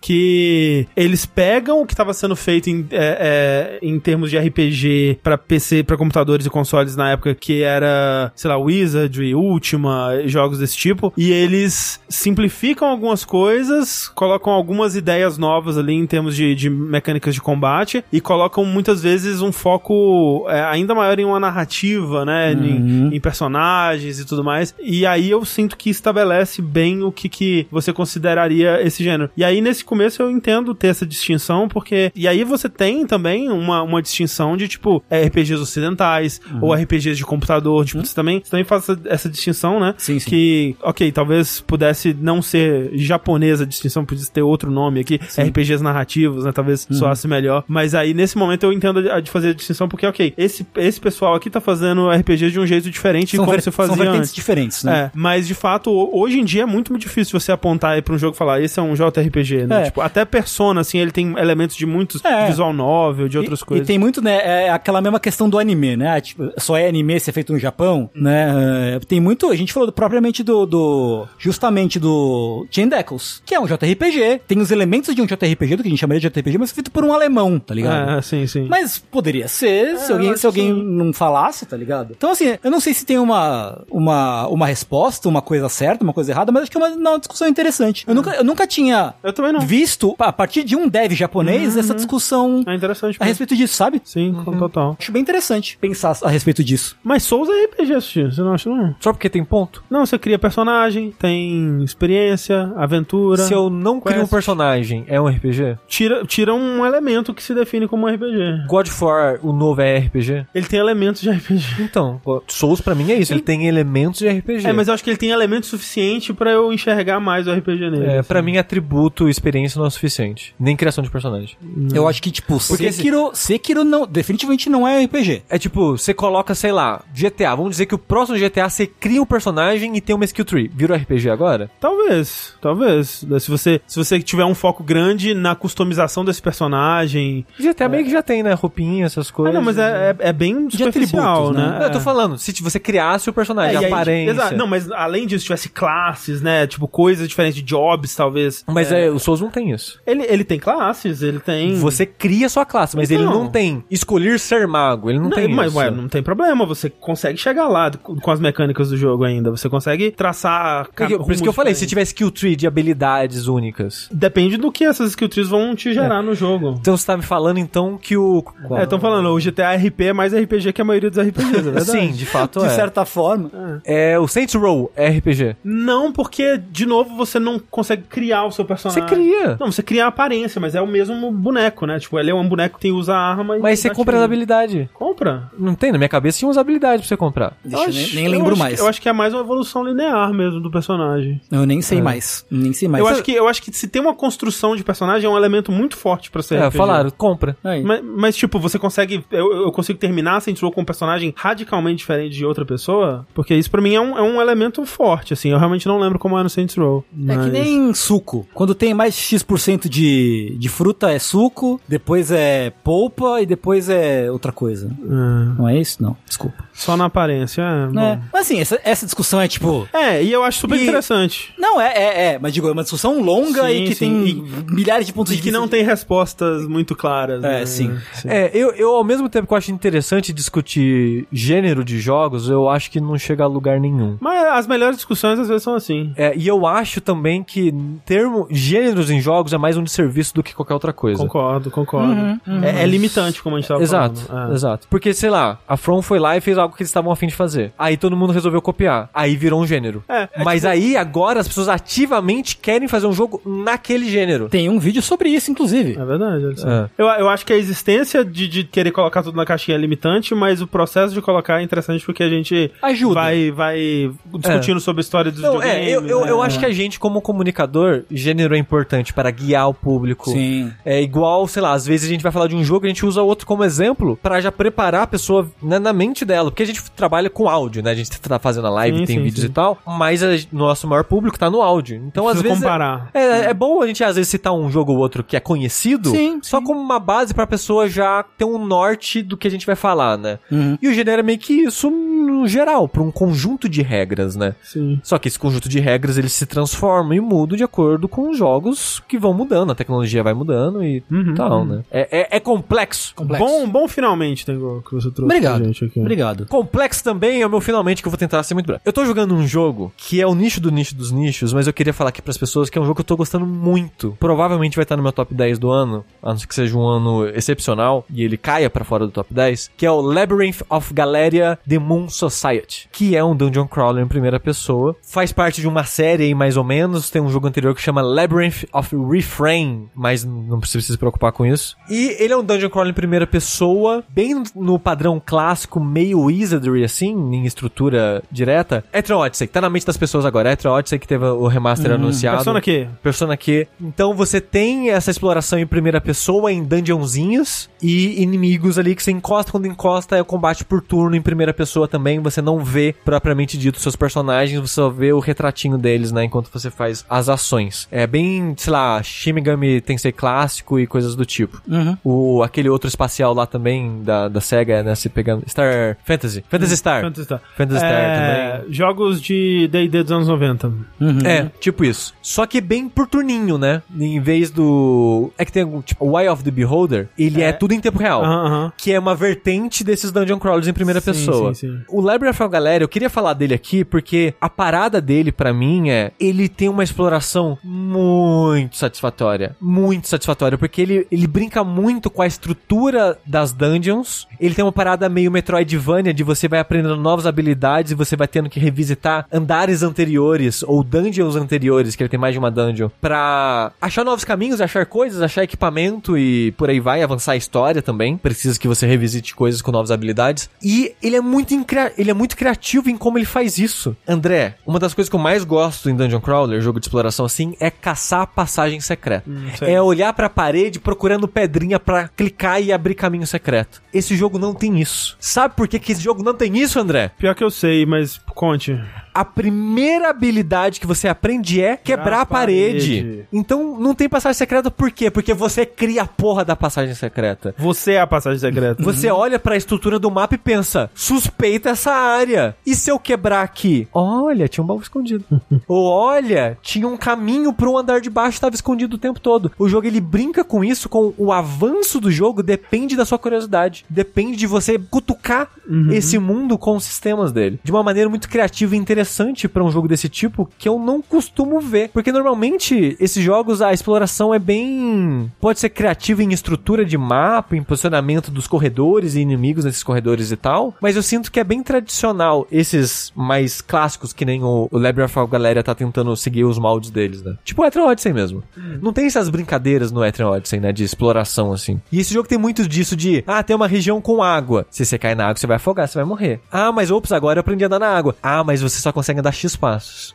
Como é que eu vou lidar com esse tempo que eu passo na água? E tem, sei lá, poça de veneno, tem umas regiões que você são meio corrompidas, você não pode ficar muito tempo. Então tem várias habilidadezinhas que vão limando e guiando a exploração no sentido de que quando você pensa, a primeira habilidade que eu aprendi é quebrar a parede. Acabou, né? Se um, se um jogo é um labirinto, acabou, né? reta. Eu vou sair quebrando tudo. Só que as habilidades gastam recursos, você não pode sair usando tão à vontade assim. tem paredes específicas que você não, tipos de paredes que você não pode quebrar. E outra coisa, às vezes o mapa ele é todo vazado, ele não é todo conectado. Você vai quebrar a parede, vai ser um buraco. Você vai quebrar a parede, vai ser uma parada de água que você não pode entrar ainda. Então, tipo, o jogo ele é muito maneiro no sentido de eu vou te dar a liberdade máxima de cara pra te limitar várias vezes e a graça do jogo vai ser como eu vou lidar com essa limitação que o jogo tá me impondo. Já que eu tenho meio que uma liberdade máxima, digamos assim, que eu posso sair quebrando tudo e foda-se. E é muito satisfatório explorar nesse jogo. É muito satisfatório. É uma parada que é até meio viciante, o ritmo de libera novo andar, vamos explorar, vamos explorar. Uh, uma coisinha que eu não posso fazer, quando que eu vou liberar isso? Uh, um chefe aqui, uma coisa ali. Sushi tremendo assim.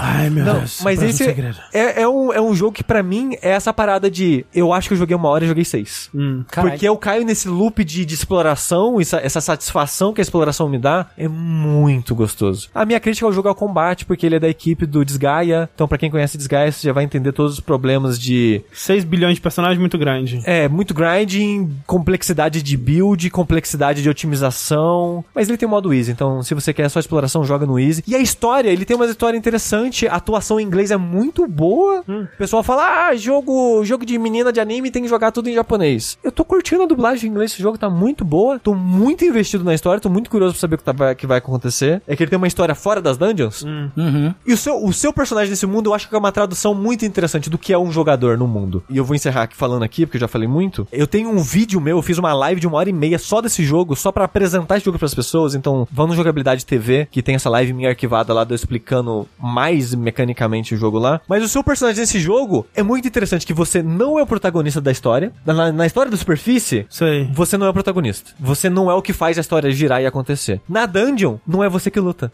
Não é que não é você que tá ali dando fazendo o combate acontecer, os ataques e tal. Você é um intermédio entre a história e os personagens que lutam. Você é o produtor. Você é o jogador. Sim. Porque o- você, como um jogador, num jogo, você não é o personagem da história. E ao mesmo tempo, de certa forma, você não é quem tá lutando. Você é quem tá dando os comandos pra alguém lutar por você, enquanto presencia a história daquele mundo. É isso, ó. Você não é o diretor do jogo, você não é o desenvolvedor, você é o produtor. E esse jogo você é isso, porque o que você faz é, a visão em primeira pessoa é o que você é no jogo, que é meio que um fantasminha, e você não luta, você dá os comandos pro pessoal que tá com você, que são umas marionetes com umas almas encarnadas nela, lutar. Então você dá o comando pras marionetes lutarem, enquanto guia ela pela dungeon. E na história, você é só um fantasminha que assiste a história acontecer, que você não tem ação naquele mundo, você é só um fantasma preso numa lâmpada. É uma tradução porque o jogador é muito interessante, eu acho. Mas é isso. Labyrinth of Galeria. Você é é, um, o Zagalo disso. Você é o Zagalo. é um jogo de 2020. Ele saiu em 2020 no Japão. Pro Vita. Mentira, o Labyrinth of Refrain é de 2016 pro Vita. Falaram que esse jogo tem pra Vita e não tem pra Xbox, né? E falaram depois. Definição de JRPG não sai pra Xbox. é, pronto, definimos. É. É isso. Esse tipo de jogo, que é o jogo da NIS, demora muito pra sair no ocidente. Tipo, a NIS que traduz os Trails, por exemplo, da Nihon Falcon, leva sempre uns dois, três anos também pra sair no ocidente. Então, tipo, o Labyrinth of Refrain, que é o primeiro jogo dessa série que eu comentei, ele é 2016. Saiu acho que em 2018 em inglês. Aí esse é de 2020 no Japão e saiu em 2023 agora só em Uau. inglês. Carai. Então, tipo, leva muito tempo pra sair. Mas assim, se você gosta de jogo de exploração, não, não vou nem falar Dungeon Crawler, jogo de anime, essas coisas. Se você gosta de jogo de exploração, dá uma chance pra esse jogo. Tá aí, Labirinto da Galera.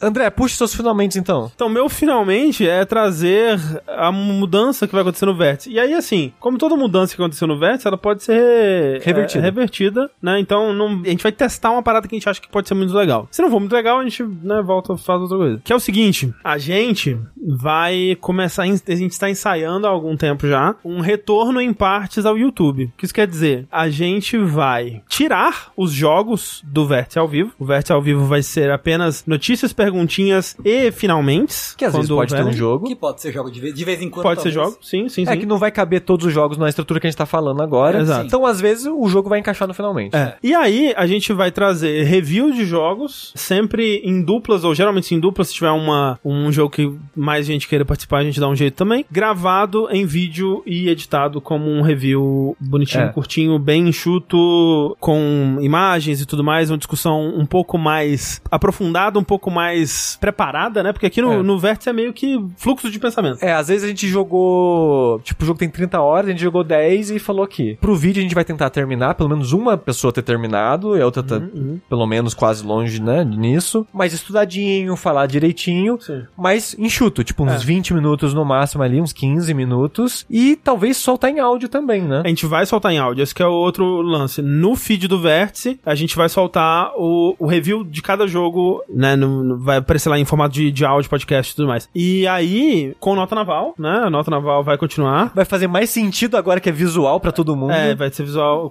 né? Pelo menos É. pra quem. No formato principal, né? Vai É. ser visual. E a gente já tá preparando aí pra talvez semana que vem o vértice já vir com essa mudança. Tanto que vocês devem ter reparado que os vértices desse ano eles estão um, pouco pouco mais- esquisitos, um é. pouco freestyle, assim, Uhum. comparado com desde que a gente fez a última mudança, pelo menos. Que já tá preparando os, os próximos, os primeiros vídeos, no caso. Exato. E perguntaram ali, ah, não vai dar mais trabalho? Sim e não. Porque o jeito que o Vértice tá agora, de ter dois jogos toda semana, Pra todo mundo jogar? Pra todo mundo jogar? Idealmente? dá mais trabalho. Porque os vídeos, em teoria, eu- o que eu, eu gostaria de talvez num dia a gente conseguir fazer semanal. Mas em teoria eles a princípio vão ser cada duas semanas. Isso. Então o fluxo de jogos vão diminuir. Os obrigatórios, né? É, sim. E aí, jo- outros jogos que a gente quer comentar, a gente fala nos, Nos finalmente. finalmente, e tudo é. mais. É. E a edição, a gente vai ver como é que o André vai, vai coisar. vai- gente vai porque o testar. André que vai editar. É, Isso. E a gente vai ver como é que vai ser o ritmo, o peso e tudo mais. Exato. Os vídeos vão pro canal principal. É, jogabilidade normal. E a gente vai fazer algumas mudanças ainda também nos podcasts não games, que a gente vai anunciar nos podcasts não games, então. Justo. Que é também pra dar uma liberada nesse tempo, que é, que é aquilo que a gente falou. A gente quer fazer coisas, só que do jeito que a gente tá fazendo as coisas atualmente, é, é,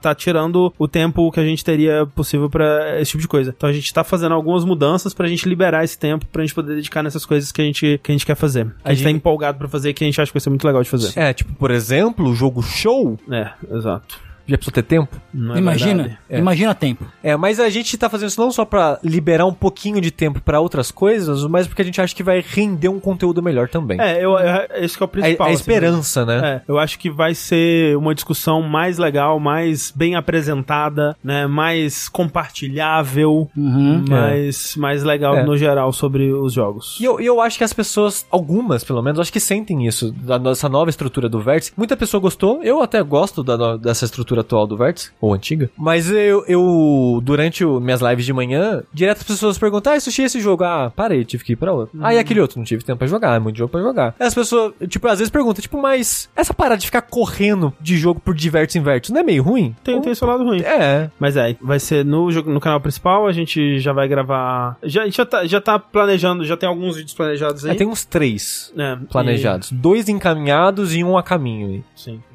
etc. É. E novas mudanças no, nos, nos não games também por vir aí, né? É, eu acho que vai ser legal também. Então é isso. E aí aquilo, né? Se tiverem feedback, se tiverem ideias, né? Reações, o que mais que seja, manda lá pra gente no nosso Discord, que a gente vai ler, a gente vai considerar tudo, a gente. Se como eu disse. É, se ficar horrível, a gente volta. Exato. Não, tem a gente problema. Só É. quer experimentar uma coisa nova, né? A gente comentou, né? Acho que a gente comentou no Jogabilidade que a gente tem essa vontade de tentar coisas novas, mas ao mesmo tempo um, um receio de que as pessoas detestem a mudança e, e tudo mais. Então a gente quer ir bem aos pouquinhos junto, junto com vocês, assim, e vendo o que, que vocês respondem e, e como vai ser. Ah, outra coisa que eu ia falar, lembrei agora, é que eu acho que eu gosto muito de podcast gigante, né? E com muita coisa, muito conteúdo, mas eu, eu tenho essa sensação de que talvez é coisa demais pro nosso público. Eu não sei, eu não sei se o nosso público consegue consumir tudo que a gente tá apresentando no Vértice, sabe? Segundo ele, sim. É. Então, a parada é, eu já fiz umas enquetes ao longo, faz tempo que eu não faço, mas teve umas vezes que já perguntei isso, né, porque eu editava todos os podcasts, perguntar isso no Twitter pra ver o feedback das pessoas. Mas ao mesmo tempo eu penso, ah, as pessoas que estão seguindo no Twitter, talvez são as pessoas que são mais engajadas. Por exemplo, a gente pergunta no Discord, é quem já é sub, sabe? É, quem já acompanha mais mesmo. Exato, Aí se você perguntar lá, tipo, você prefere é, um, podcast, é, um né? Podcast de 8 horas, se vocês preferem, sei lá, a gente vai fazer um, o Dash de, de Elden Ring. Vocês preferem que a gente faça um de 8 horas ou um de duas? Todo mundo, ou a maioria, vai, Vai falar falar 8. Fala oito, Sim, né? sim. sim. É. Ah, vocês preferem o vértice de uma hora e meia ou de três? Mas é já que a gente já tá selecionado, né? O pessoal que gosta de 8 horas já tá com a gente, né? Então, é, isso que- é exatamente isso que eu ia falar. Tipo, quando faz o enquete é meio que muito enviesado. Mas enfim, a gente, a gente testa. Eu acho que o melhor jeito de testar isso é fazendo a parada e vendo o que, que vocês acham e a gente vê o que, o que acontece daqui pra frente. É isso. É, mais novidades por vir, a gente vai avisando vocês aí das coisas tudo. Enquanto isso, eu sou o André Campos Eu sou o Eduardo Cansado. E eu sou o Tengu. e até a próxima. Tchau, tchau. Tchau.